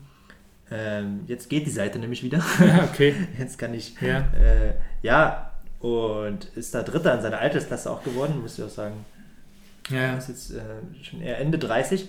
Genau, ist 38, ja. genau, starkes Ergebnis, absolut. Ähm, nur 20 Minuten hinterm Sieger und Ja. das war ja, äh, was der Ja. Stian da gelaufen ist, das war ja unfassbar. Ja. Nein, es bleibt festzuhalten, dass äh, Benedikt Hoffmann auch nach der, äh, nach der Top-10-Platzierung bei der Weltmeisterschaft in Innsbruck im Short Trail, äh, dass er wieder ganz souverän in die Weltspitze läuft, auf einer Distanz in dem Sport, die wahnsinnig dicht besetzt ist. Ja, er gehört, er ist einfach wirklich mit der beste Trailrunner in Deutschland. Ja. Genau, nicht zu vergessen haben wir noch ähm, Marcel Hösche. Gute Zeit, Äh, der- 5,23. Platz 29. Boah, hast du jetzt im Kopf gehabt oder was? Ja, ich habe ich hab alles im Kopf. Wahnsinn. Ja, genau. Also tatsächlich, du hast recht, 5 Stunden 23, 3, äh, 29. Platz. Ähm, Soll, ja, soll einer mal sagen, ich würde mich nicht für diese Leute interessieren. Ja, genau. ähm, ja, äh, ja, ist, denke ich mal, äh, denke ich für ihn äh, auf jeden Fall kann damit zufrieden sein. Ja, starke Leistung. ja ist starke Leistung. Genau. Ähm, Ja, dann CCC. so, jetzt. Tja, CCC. CCC. Ja, da hatten wir, Das war- wir wollten über die Deutschen reden. Wir sind immer noch beim Story, äh, bei der Storyline die Deutschen. Ja, da war der. Klär mich auf, was war beim CCC los? Ja, da war, waren wir ein bisschen. Am Anfang waren wir relativ gleich besetzt, aber da beim CCC hatten wir natürlich die Rosanna am Start und eigentlich dachten wir den Janosch, der aber ein paar Tage vorher gesagt hat. Ähm, den habe ich übrigens dann in Valosin getroffen. Als ja. Cheerer war er da. Ja. ja. Und er hat mir erklärt, wieso er nicht am Start war. Ja, dann erklär Soll ich erklären? Ja. Genau. Also es ist so, dass er sich früh von CCC angemeldet hat. Also vor Monaten. Mhm. Aber relativ schnell klar war, dass er den CCC nicht laufen wird. Also er war auf dieser Liste, er war angemeldet, aber er hat diese 250 Euro irgendwie bezahlt. Aber dann hätte er das ja schon ähm, früher Bescheid sagen können, wenn es schon lange klar war. Ja, ich kann ja nur sagen, was er, was ja. er mir erzählt hat. Äh, also für ihn war klar, dass das auch nicht mehr funktioniert, das nach der Saison. Ja. Für ihn war klar, dass er, dass er nicht startet. Das ist jetzt nichts, was er kurz vorher entschieden hat oder vor Ort entschieden hat, hey, ich laufe jetzt doch nicht. Es war, lange, es war für ihn lange klar. Okay. Genau. Er äh, erwägt einen späten Start noch äh, beim Le Templier. Ich glaube, das ist im November in Frankreich. Eines der größten Ultratrails oder vielleicht sogar zahlenmäßig sogar der größte Ultratrail in Frankreich. Le ja. Templier größer als UTMB zahlenmäßig. Ja. Äh, genau. Sehr laufbare Strecke, äh, sehr ja, sehr auf Janusz zugeschnitten, glaube ja. ich. Genau. Ja, der Janusz ist ja auch ein Typ, der sich äh, sehr über sehr langen Zeitraum auf ein, auf ein Rennen äh, mhm. fokussieren kann. Mhm.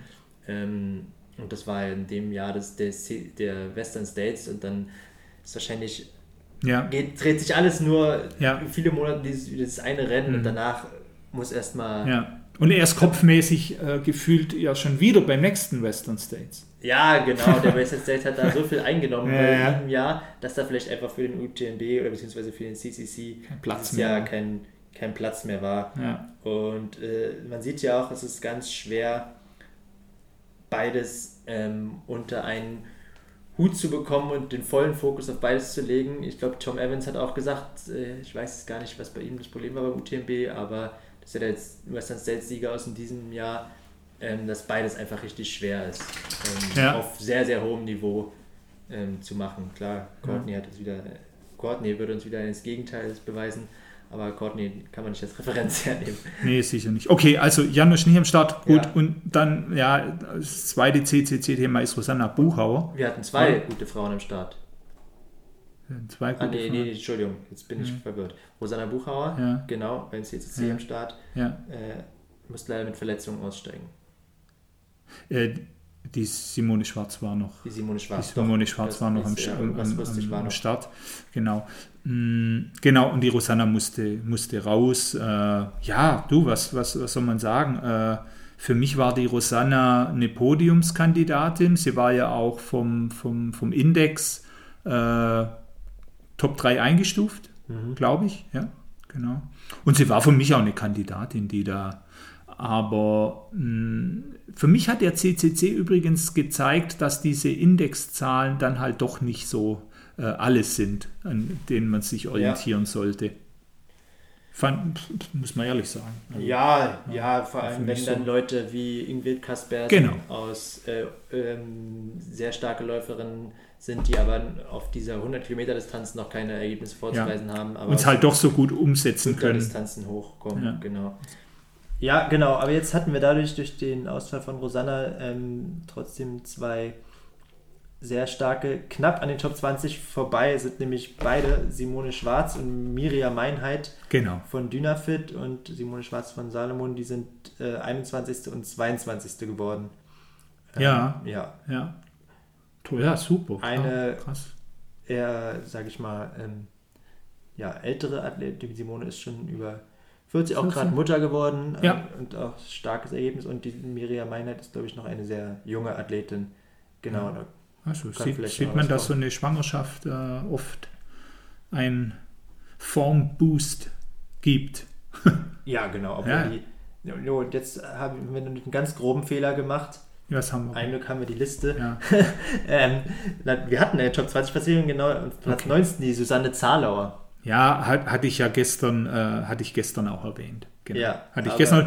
Die ist übrigens, äh, das muss man unbedingt dazu sagen, die ist nicht nur 19. geworden, oder natürlich ist sie 19. geworden, sie ist aber auch vor allem Dritte in ihrer Kategorie geworden. Ja. Und das ist eine, das ist echt eine tolle, eine, immer eine tolle Geschichte, wenn man, egal bei welchem UTMB-Rennen, natürlich irgendwie in, aufs Podium der Kategorie läuft. Mhm. Also ich finde, das muss man echt erwähnen. Es gibt nicht viele Deutsche, die bei einem UTMB-Rennen auf, auf ein Podium der Kategorie kommen. Also ja. toll, richtig toll. Ist aber auf jeden Fall jemand, dessen Historie für uns noch so, äh, wo, wo wir noch nicht, die wir nicht ganz so auf dem Schirm haben, nee, werden wir nee. aber noch ausmerzen. Ja, ja klar. Nein, wir, wir, wir haben, müssen wir uns ja eingestehen, wir, wir kennen nicht alle und wir haben nicht, nicht alle Historien äh, im Kopf. Da sind es mittlerweile auch viel zu viele, die, die da am Start sind. Ne? Vor ein paar Jahren konntest du das ja an zwei Händen abzählen, was, an, äh, was Deutsche beim UTMB irgendwie dabei waren. Das, mittlerweile ist es natürlich schon, ja. schon mehr. Können wir nicht mehr alle kennen, geht nicht. Ja, obwohl man auch sagen muss, ich gucke jetzt mal gerade ihre vergangenen Ergebnisse an auf, der, auf ihrer ähm, Athletenseite vom UTMB. Und ja, das hätte man nicht unbedingt, also sie ist wirklich sehr, sehr ähm, ja, es war fast ein bisschen überraschend. Also sie hat wirklich ein sehr, sehr starkes Rennen äh, geliefert. Die war mal beim Großglockner Auto Trail Fünfte, aber alles äh, Distanzen, die, es war auch ihr erster Hunderter. Also genau, hätte okay. man nicht unbedingt ja. sehr, sehr starkes, äh, denke ich mal, da war sie sehr, sehr happy mit dem Ergebnis, ja. Gut, okay. So, jetzt müssen wir aber hier mal weiterkommen. Das sind ja noch, das sind ja andere. Das ist ja noch ein, noch ein Hauptrennen, das, genau. das aussteht. UTMB, ja, ja, da. Also die große, die große Schleife, 100 Meilen, 170 Kilometer. Äh, da waren nämlich ja, Deutsche, eben auch Deutsche am Start. Äh, wir haben ja vorhin ja, kurz allen voran, ne? ja. Äh, über den Hannes ja. haben wir kurz geredet, der jetzt am Ende Achter geworden ist mit einer Zeit von ja, 21 Stunden 20 und ja, damit super happy war. Genau. Und äh, ja, es, ist, es wird auch in nächster Zeit ein großes Thema sein, äh, wird immer wieder jetzt ein großes Thema sein, Katharina Hartmut. Katharina Hartmut wurde in Innsbruck Vize-Weltmeisterin im Long Trail. Äh, da vielleicht echt überraschend irgendwie, ja. Und beim UTMB war irgendwie schon klar, dass sie echt Top 5, Top 3 laufen kann. Aber dass sie dann wirklich eben die Frau ist, die hinter Courtney Walter erste wird, so muss man es ja fast sagen. Ja. Also, dass sie zweite wird in dem Rennen, ist natürlich schon der Klopper. Wahnsinn. Ja, absoluter Wahnsinn. Also kann. Aber jetzt auch nicht, ich will jetzt nicht sagen, mega krass ähm, überraschend. Also ich hätte mich Nein, nicht mega krass gut überläuft, läuft, kann sie aufs Podium laufen. Das war, ja, das war mir auch klar. Das war mir auch klar. Aber was. Weil Katharina ist, glaube ich, jemand, umso schwerer das Rennen und umso länger. Klar. Also sie hat es ja schon geschafft, bei der Weltmeisterschaft ähm, auf den zweiten Platz zu laufen. Ja. Und das waren ja, ich sag, ich sag jetzt, tue jetzt wirklich die Anführungszeichen hier mit, mitnehmen, nur ähm, knappe 90 Kilometer.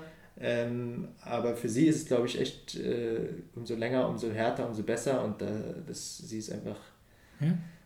ja einfach richtig gut auf diesen ja. ganz langen Kanten. Äh, der ähnlichen, ja, vielleicht ein bisschen wie Courtney so vom, vom, von der Herangehensweise an Die macht Sport. es ähnlich. Ja. Die macht es ähnlich souverän und letzten Endes, was mir so ein bisschen, ein bisschen im Kopf bleibt, ist ja, sie hat ja jetzt das Glück oder das Pech. Das muss, da muss man die Perspektive einfach sehen. Also sie hat wieder das Glück oder das Pech, dass sie im Moment läuft mit oder gegen Courtney Dorwalter. Courtney Dorwalter ist einfach im Moment da. Die gibt's, ja. ja. Die gibt's und die gewinnt. Und ja, es ist auf der einen Seite für Katharina natürlich ein großes Glück, mit so einer Ikone laufen zu können.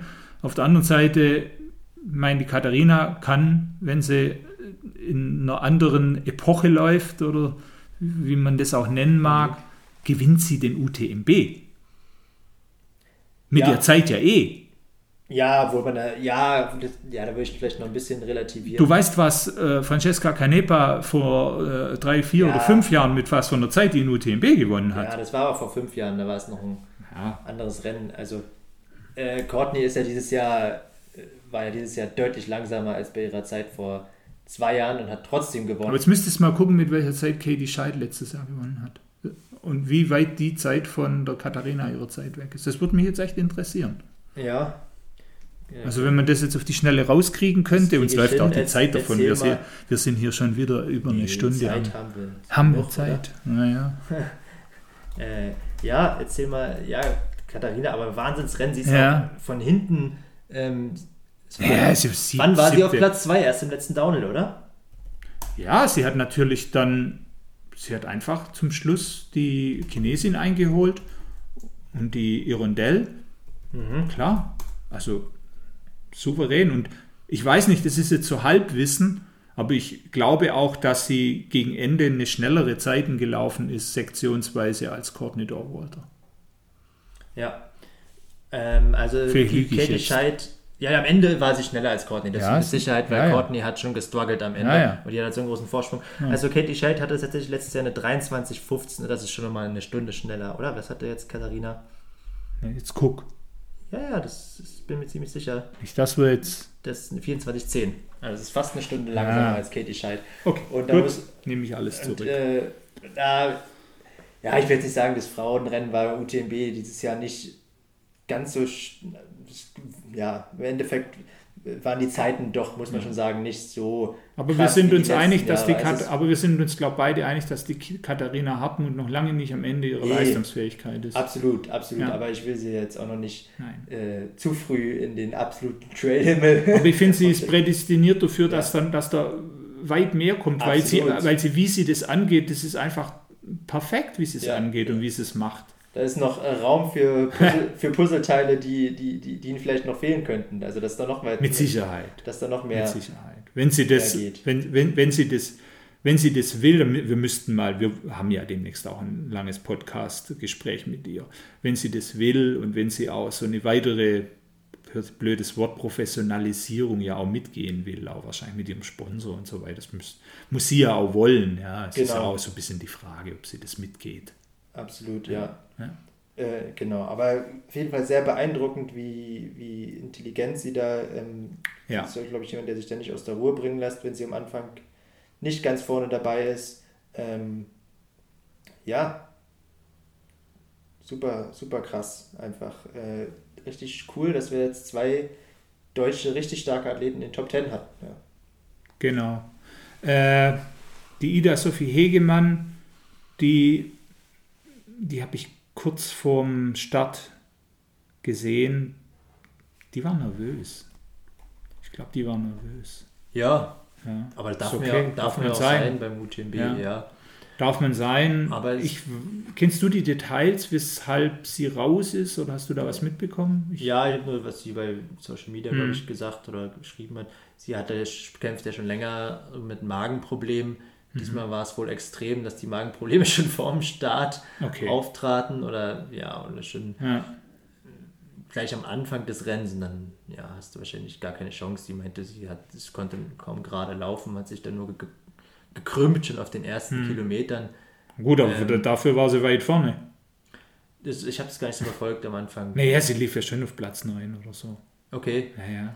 Ähm, ja, dafür anscheinend war es weit vorne, ja, aber anscheinend mit Magenproblemen ist es dann Ja, schwierig, ja. Ähm, ja next try, oder? Next, next- try. Ja, next try, aber sie ist ja Ja. noch jung, sie kann auch noch mal Ja, ja. einen 100er probieren. Klar. alles Ähm, gut. Ja, war ist mutig und na, hätte ja auch gut gehen können. Naja, okay, gut. Äh, dann sind wir. Nee, komm, da sind wir beim Hannes jetzt. Ja. ja, haben wir schon mal kurz angerissen Ja. vorhin. Ähm, ja, ist ein, Das ist einfach, der, ist- der ist für, für sich ein perfektes Rennen gelaufen, fertig. mhm. Und wie gesagt, das ist ja ähnlich wie beim Bene Hoffmann. Am Ende kommt das raus, was dabei rauskommt, wenn Ja. du die, wenn du da, die Zeit läufst, die, die deine, eigentlich deine Wunschzeit irgendwie war. Klar, der Hannes Ah. ist ein super ähm, ambitionierter und leistungsorientierter Mensch. Der will Ja. natürlich immer besser werden, immer besser sein. klar, Und ähm, von der Zeit her war er auch besser. Und ich denke, das ist Mhm. Ja. das Wichtige beim UTMB. Man muss darauf Und- schauen, wenn man sich verbessert, dann Ja. darf man nicht sagen, das ist nur der Platz, weil es Nein, ist ja nein, im UTMB wirklich die, die Zeit. Und ich glaube, er sagt selber, für ihn sind die besten Bedingungen, umso schwerer es wird. Also er hätte sich selber für sein Rennen so Bedingungen wie beim TDS gewünscht. Ja, da wäre er auch weiter vorne gewesen, Ja. bin ich überzeugt davon. Genau, Aber ich muss dir eines halt- sagen, ich muss dir eines sagen, er hat in dem, in dem langen Podcast-Gespräch, so, das war ja zwei Wochen vor dem UTMB, ich mit ihm geführt habe, gesagt, äh, ihm ist eines wichtig. Er will da wieder, wie bei seinem allerersten Start, er will da mit Spaß stehen. Er will Spaß haben an dem Ding. Klar, es, tut, es muss wehtun und alles und er muss alles geben, aber er will auch wieder Freude und Spaß haben in diesem Rennen. Ja. Und ich habe ihn ja ein paar Mal an der Strecke gesehen und Benny, er hatte Spaß. Ja. Er hat gelacht, er hatte Spaß, er war gut drauf. Also er hat alles das, was er im Podcast gesagt hat, was er will und was er vorhat, hat er tatsächlich eingelöst. Ja, absolut. Ja. Und das ist cool. Ja, Und das freut mich auch für ihn. genau. Also er war ja schon mal Sechster, Mhm. aber damals mit einer langsameren Zeit. Ja, klar. Ähm, genau, von daher waren dieses Jahr einfach die Bedingungen ja richtig perfekt. Und Ja. dadurch gab es sehr schnelle Zeiten. Ähm, und es gab, was man auch noch sagen muss, äh, es gab erstaunlich wenig Ausfälle bei den, in, unter den Favoriten, oder? Beim UTMB dieses Jahr. Sonst hatten wir ja immer das, sage ich mal, von den Top 20 ähm, ist die Hälfte in Comayeur Mhm. draußen.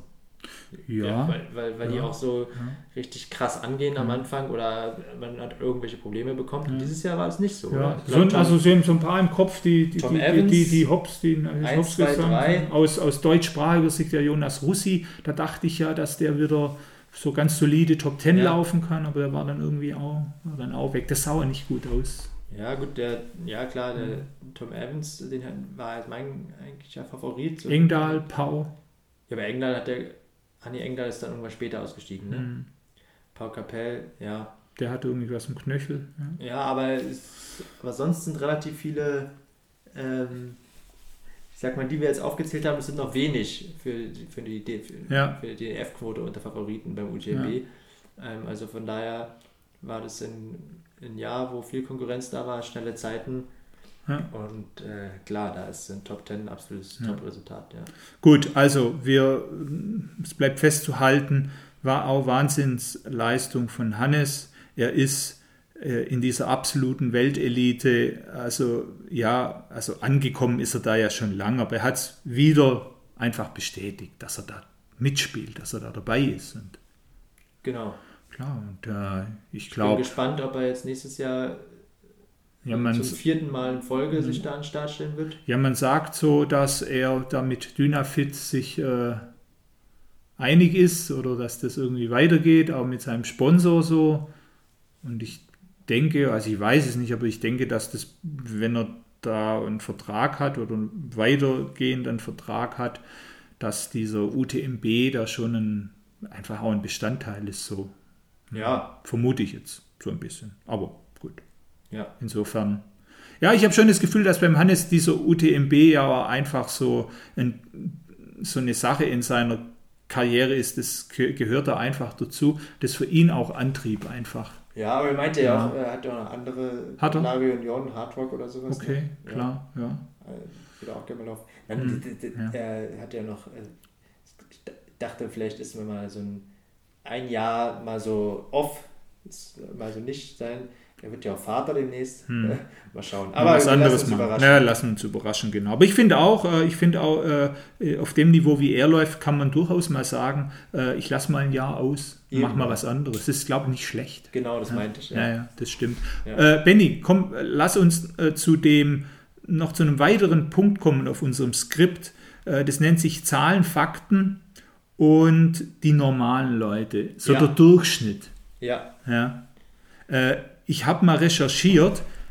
Äh, schätze, schätz mal, was die komplett über alle, ich weiß nicht, wie viel sind es, 1500, die ins Ziel kommen wahrscheinlich, irgendwie sowas, ja. Was glaubst du, was die Durchschnittszeit ist?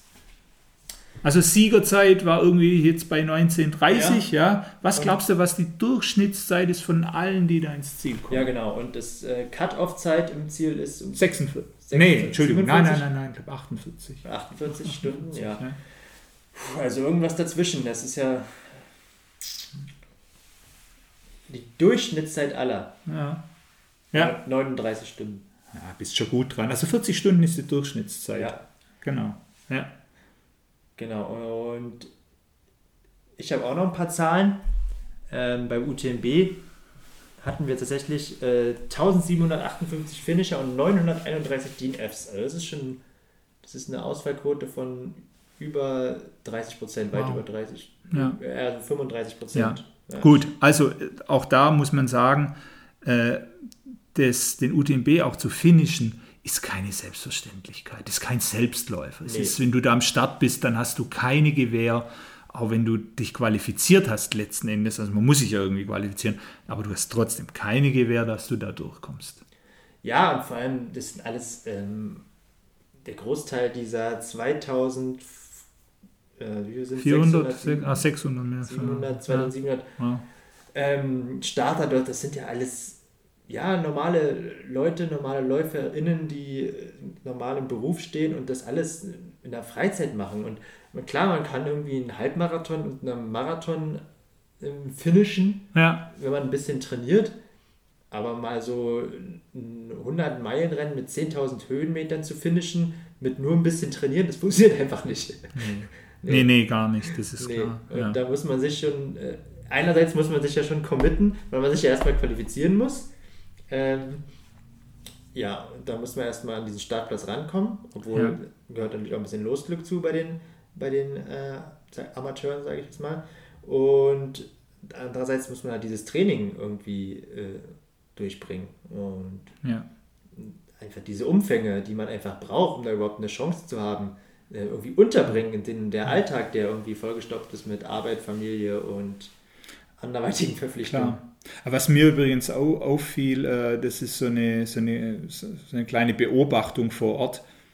Eine, eine, wirklich eine, die Elite, also diese absolute Elite dort, die verzerrt ja komplett diesen Wettbewerb, finde ich. Äh, ich war unten im Ziel und habe, klar, Wormsleys Zieleinlauf, Zack Millers Zieleinlauf, Hannes sein Zieleinlauf. Und dann bin ich so dort geblieben bis Platz, äh, Zieleinlauf bis Platz 50 gesamt, ja. Also ich denke so bis, das waren dann so Leute so, ich glaube 24 Stunden dann waren die so, ja. Und dann habe ich mich tatsächlich, äh, shame on me, auf den Heimweg gemacht, weil ich dann auch wirklich ein paar Tage da war. Also.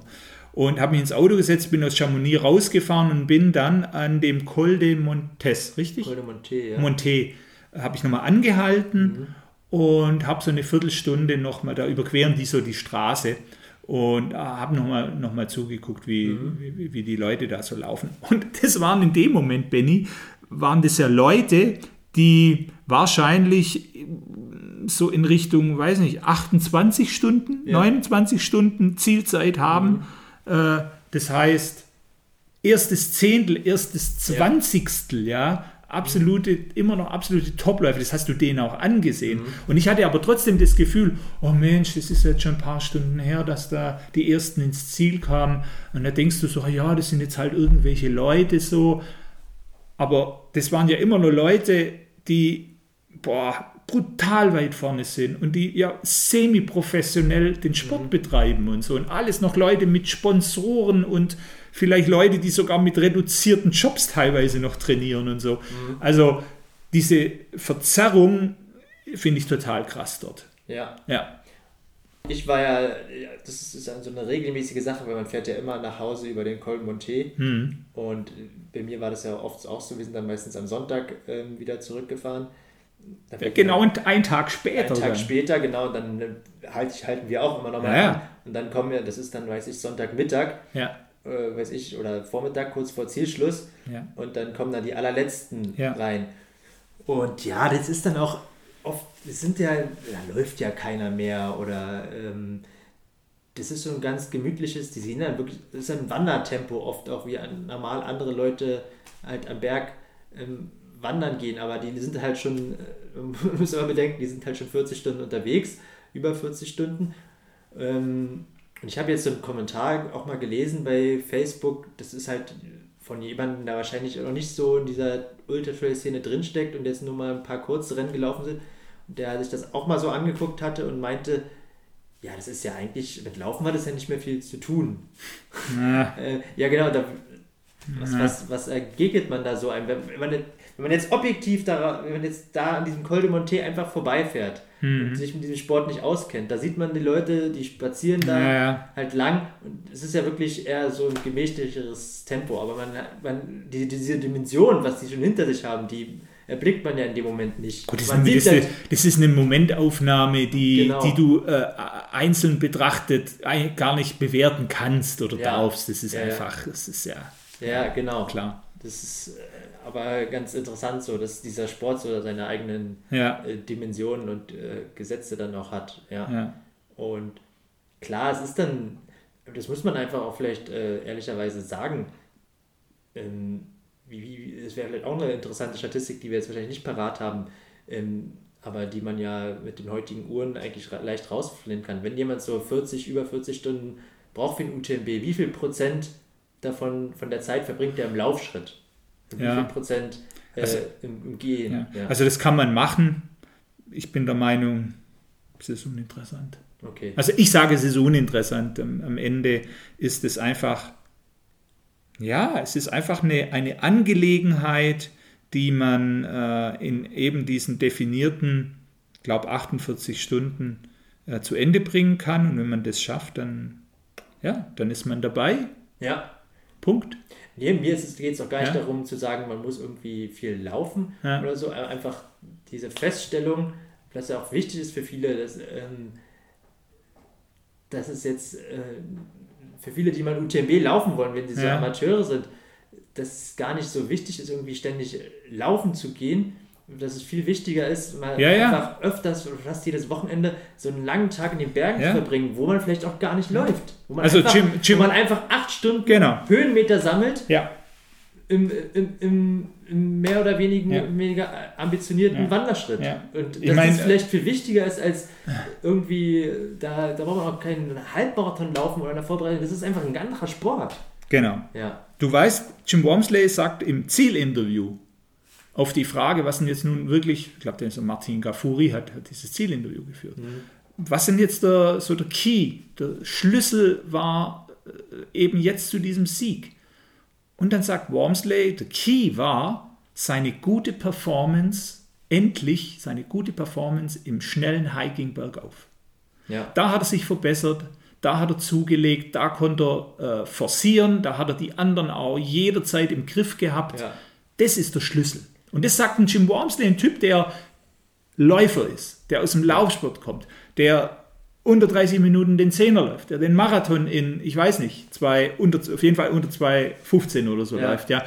Äh, der sagt es, der Schlüssel ist das geile, kräftige Speed, Speed-Hiking bergauf. Und das sagt einer wie Ja. Jim Wormsley. Ne? Das sage ich wie Jim das Wormsley. wird- Genau. Ja, und das wird umso wahrer auch für alle anderen. Ähm, ja, aber jetzt haben wir ja schon viele Themen.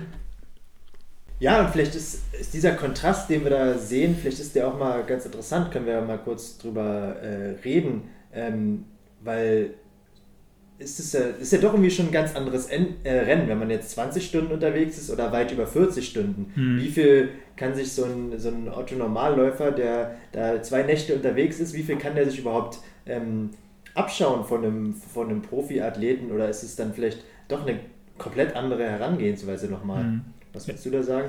Ja, also erstmal finde ich es ja eh lustig, dass so die, die Zeit des Siegers so ziemlich, also so roundabout 20 Stunden und diese errechnete Durchschnittszeit, diese über, über alle, ist 40 Stunden. Das ist wirklich genau das Doppelte so. Das finde ich irgendwie, Ja. finde ich irgendwie ganz, ganz interessant so als, als Fact.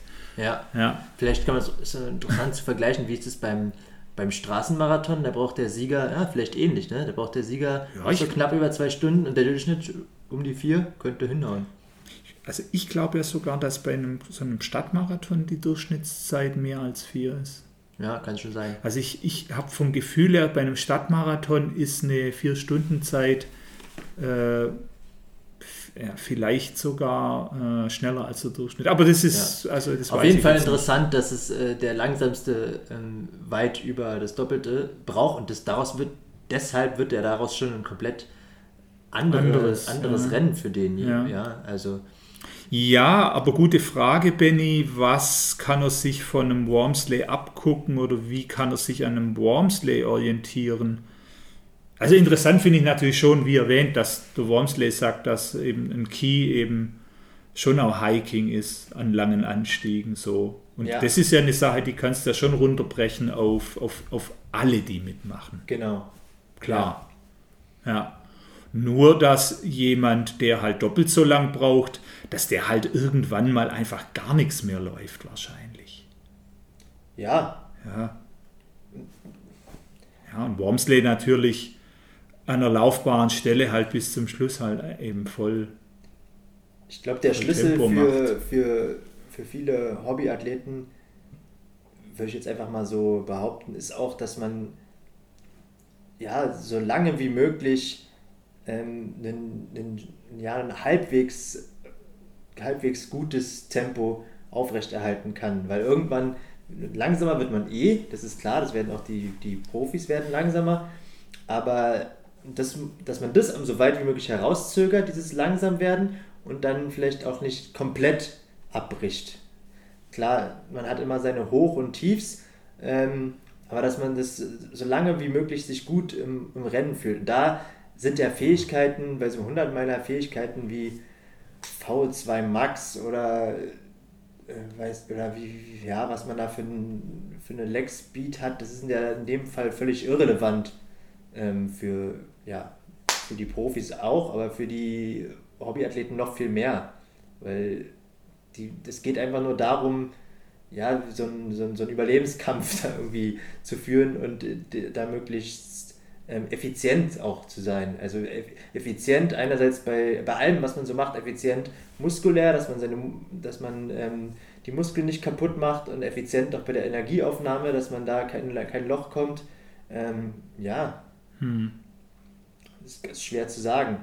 Ähm, aber ich würde schon sagen, dass es, äh, um mal auf das Puzzle zurückzukommen, ähm, jeder hat auch, das Puzzle ist nicht, es gibt nicht ein Puzzle, das ist, äh, wir sind nicht bei allen gleich auf das Puzzle, Nein, sondern nein, das Puzzle sieht bei jedem anders aus. Ja. Jeder muss es für sich am Ende Ja. alleine rausfinden. Ja, Ja. klar. Ja. Ja. Was für den einen funktioniert, muss für den anderen nicht funktionieren. Und äh, deshalb, klar kann man sich äh, mal so irgendwie was abgucken bei anderen, aber ja, gerade bei so einem UTMB-Sachen muss man eigentlich viel, viel selbst ausprobieren und Erfahrung sammeln. Ja. Also was ich nach wie vor wieder beeindruckend fand, äh, dass es für jeden ein unterschiedliches Rennen ist, klar, total. Also ob du jetzt 25 Stunden läufst oder 45, klar, ist ein krasser Unterschied. Aber am Ende sind alle in einem Rennen. Ja. Und es fiel halt einfach wieder auf diesmal. Alle sind in einem Rennen, alle teilen sich, naja, zumindest mal die Startlinie. An der Ziellinie sind sie natürlich, äh, da ist die Situation natürlich unterschiedlich. Klar, es ist natürlich auch ehrlich gesagt ein, ein Unterschied, ob du, ob du jetzt irgendwie so ein bisschen das Pech hast, da nachts um 4.30 Uhr anzukommen und Chamonix ist leer. Ja. Ist ja auch so eine Sache. Ist, äh, für die einzelnen Leute, die zu so einer Uhrzeit aus, eben aus verschiedenen Gründen ankommen, tut es einem ja ein bisschen leid. Man würde ja jedem gerne gönnen, diesen Moment zu haben, da zu einer, zu einer Primetime anzukommen. Also mittags oder am frühen Abend wäre natürlich toll für jeden, aber ist halt nicht so, klar. Aber, aber grundsätzlich sind ja alle eben in diesem einen Rennen. Das ist schon cool. Es war, war ja, vereint ja auch alle. Ja, das ist klar immer Ja, noch das, das- Schönste an unserem Sport, mit das Schönste, dass, dass alle Ja. an einer Startlinie stehen. Ja. Und ähm, ja, ich hoffe, die hinteren Athleten haben auch noch äh, einiges von der Stimmung abbekommen.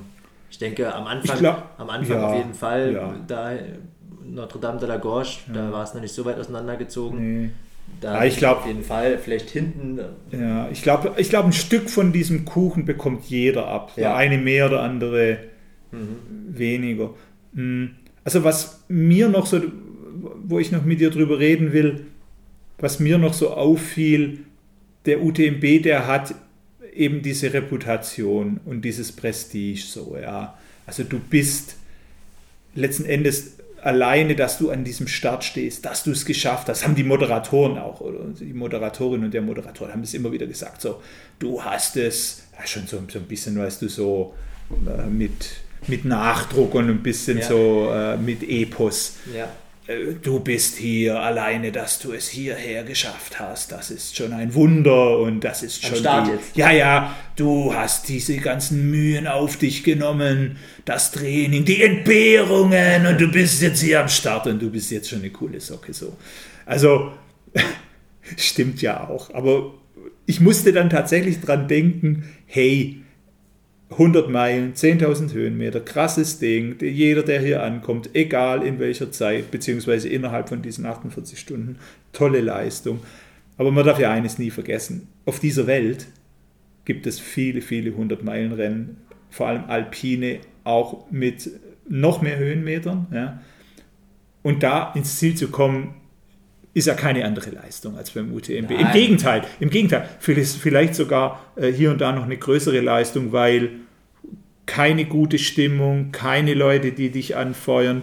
Du wirst nicht so getragen von, von, äh, von, von dem ganzen Trubel, bist die ganze Zeit alleine und so. Weißt du, wie ich meine? Mit Sicherheit. Auch krasse, auch eine krasse Leistung. Geht mir tatsächlich so in diesem ganzen UTMB-Hype natürlich ein bisschen unter, dass es eben viele Leute gibt, die aus verschiedenen Gründen nicht beim UTMB laufen können oder auch bewusst wollen und trotzdem diese Leistungen vollbringen bei anderen Rennen. Und trotzdem, wenn du sagst, ich bin ein UTMB-Finisher, dann hast du quasi so ein bisschen den Umhang um und die Krone auf. Und die anderen sagen dann, ja, aber ich bin den Ultra Trail so und so gelaufen. Und die Leute zucken mit den Schultern und sagen, aber kein UTMB-Finisher. Nee, kein UTMB-Finisher.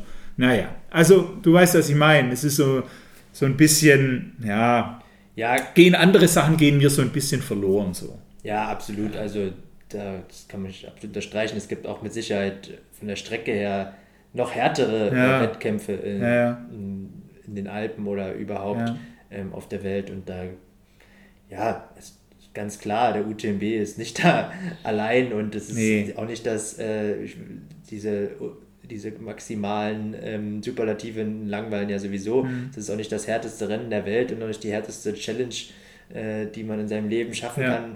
Ähm, von daher finde ich es eh gut, dass wir jetzt am Ende dieses Podcasts äh, auch wieder da angelangt sind, dieses, dieses krasse Event, was es ja absolut ja. war, auch mal wieder ein bisschen zu relativieren. Ja. Und äh, ja, da genau. wir uns jetzt auf den, holen wir jetzt uns und unsere Hörer wieder auf den Boot der Tatsachen zurück. Und ja, klar, alle anderen Events sind, sind, auch, sind auch großartig ja. und äh, ja die werden wir jetzt in Zukunft, in den nächsten elf Monaten noch wieder mehr, mehr bespielen. Ja, absolut. Ist auch, sehe ich auch als unsere Pflicht dann. Äh, das wollte ich noch sagen. Und was ich auch noch sagen wollte, äh, um den UTMB jetzt zum Abschluss natürlich doch nochmal Gebühren zu feiern, mir fällt eines auf, der UTMB, ich dachte immer, hey, wann ist diese Geschichte auserzählt? Das muss doch irgendwann mal, ist doch, muss doch die Faszination so ein bisschen äh, vorbei sein, vielleicht auch die Geschichte zu Ende erzählt sein. Aber ich stelle halt fest, nee, ist es nicht so. Dieser UTMB und der, der UTMB, der wird auch in Abwesenheit von einem Kilian und irgendwann in Abwesenheit von einer Courtney Dorwalter. Er wird immer seine Geschichte neu erzählen, er wird immer neu, eine neue Faszination haben. Ich dachte, er verbraucht sich, aber ich stelle fest, er verbraucht sich nicht. Okay, ja, nee, die ja. Fürchtung hätte ich jetzt auch nicht gehabt. Also der, der Mythos ja. ist da. Ja. Und, ähm, und da, und, und da kann es dann auch so Geschichten geben wie jetzt, jetzt ist wieder ploppt die eine oder andere Kritik auf in der, in der Organisation und in der Vermarktung, auch mit Hauptsponsor und Titelsponsor. Alles berechtigte Kritiken, die ihm vielleicht auch nicht unbedingt gut tun, aber er ist für sich gesehen einfach, egal was, ja, egal was, was ihm so widerfährt, im Guten und auch im, eben auch im Schlechten, er kann als das, was er ist, einfach seine Faszination jedes Jahr bumm ausstrahlen. Ja, ja, das ist ja auch klar. der Widerspruch, der da ganz klar drinsteckt. Umso größer hm.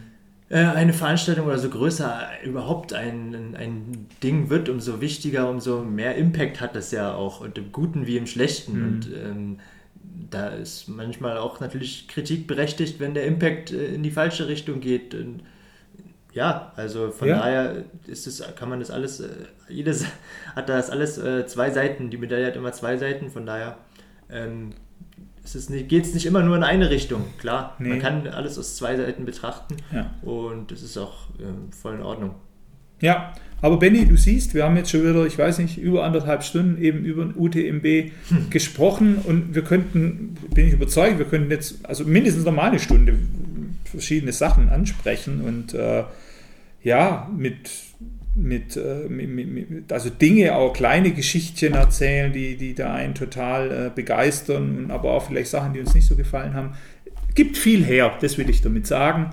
Äh, wir werden auch nächstes Jahr wieder so da sitzen und wahrscheinlich in einer Folge und vielleicht viel auch wieder in zweien wahrscheinlich viel erzählen und viel im Heft berichten. Aber genau, jetzt wollen, machen wir mal wieder Pause. Und Genau, verzeiht uns, wenn wir vielleicht die ein oder andere ähm, für euch sehr wichtige äh, Leistung oder Ja. Person nicht erwähnt haben. Ja. Ähm, aber ja, beim UTMB geht vielleicht auch mal was unter bei der Fülle an äh, Es ist zu groß. großartigen Leistungen. Ja. es ist zu groß, genau. Also da müssen wir wirklich einfach schon mal vorsorglich sorry sagen, auch wenn wir jetzt den einen oder anderen Namen vergessen haben, die Person vergessen haben, wenn wir nicht ausgewogen waren in, äh, in der Berichterstattung und Erwähnung von, von auch von, von, vom, vom Frauenfeld kein Thema. Äh, ja, Aber es schreibt ist- uns, schwierig. genau, schreibt uns dennoch, ähm, ja, gebt uns Feedback, äh, wir freuen uns auf jeden Fall.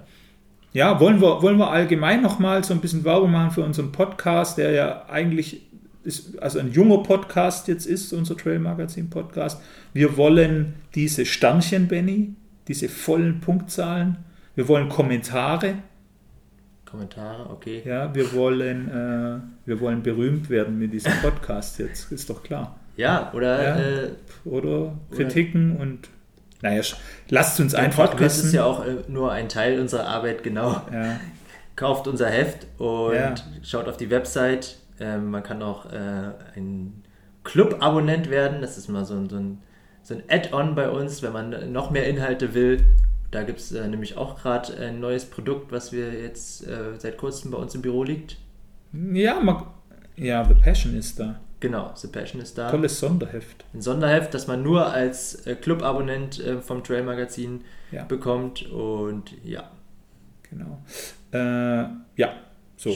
alles weitere, alle ähm, Details findet ihr auf www.trail-magazin.de. Genau. Äh, die, genau der erwähnte, äh, das erwähnte Feedback zum Podcast.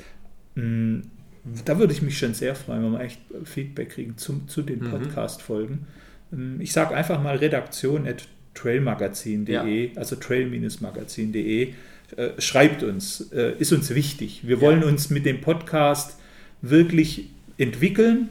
Wir wollen uns breit aufstellen in den Themen, die wir besprechen und auch in den Leuten, die wir so einladen als Gesprächspartner und Partnerin, ist uns wichtig. Ja. So, das war's. Vielen Dank, Benny. Ich danke dir. Bis Schönen zum nächsten Feierabend. Mal. Schönen Ahoi. Feierabend, genau. Ahoi. Ahoi ist gut.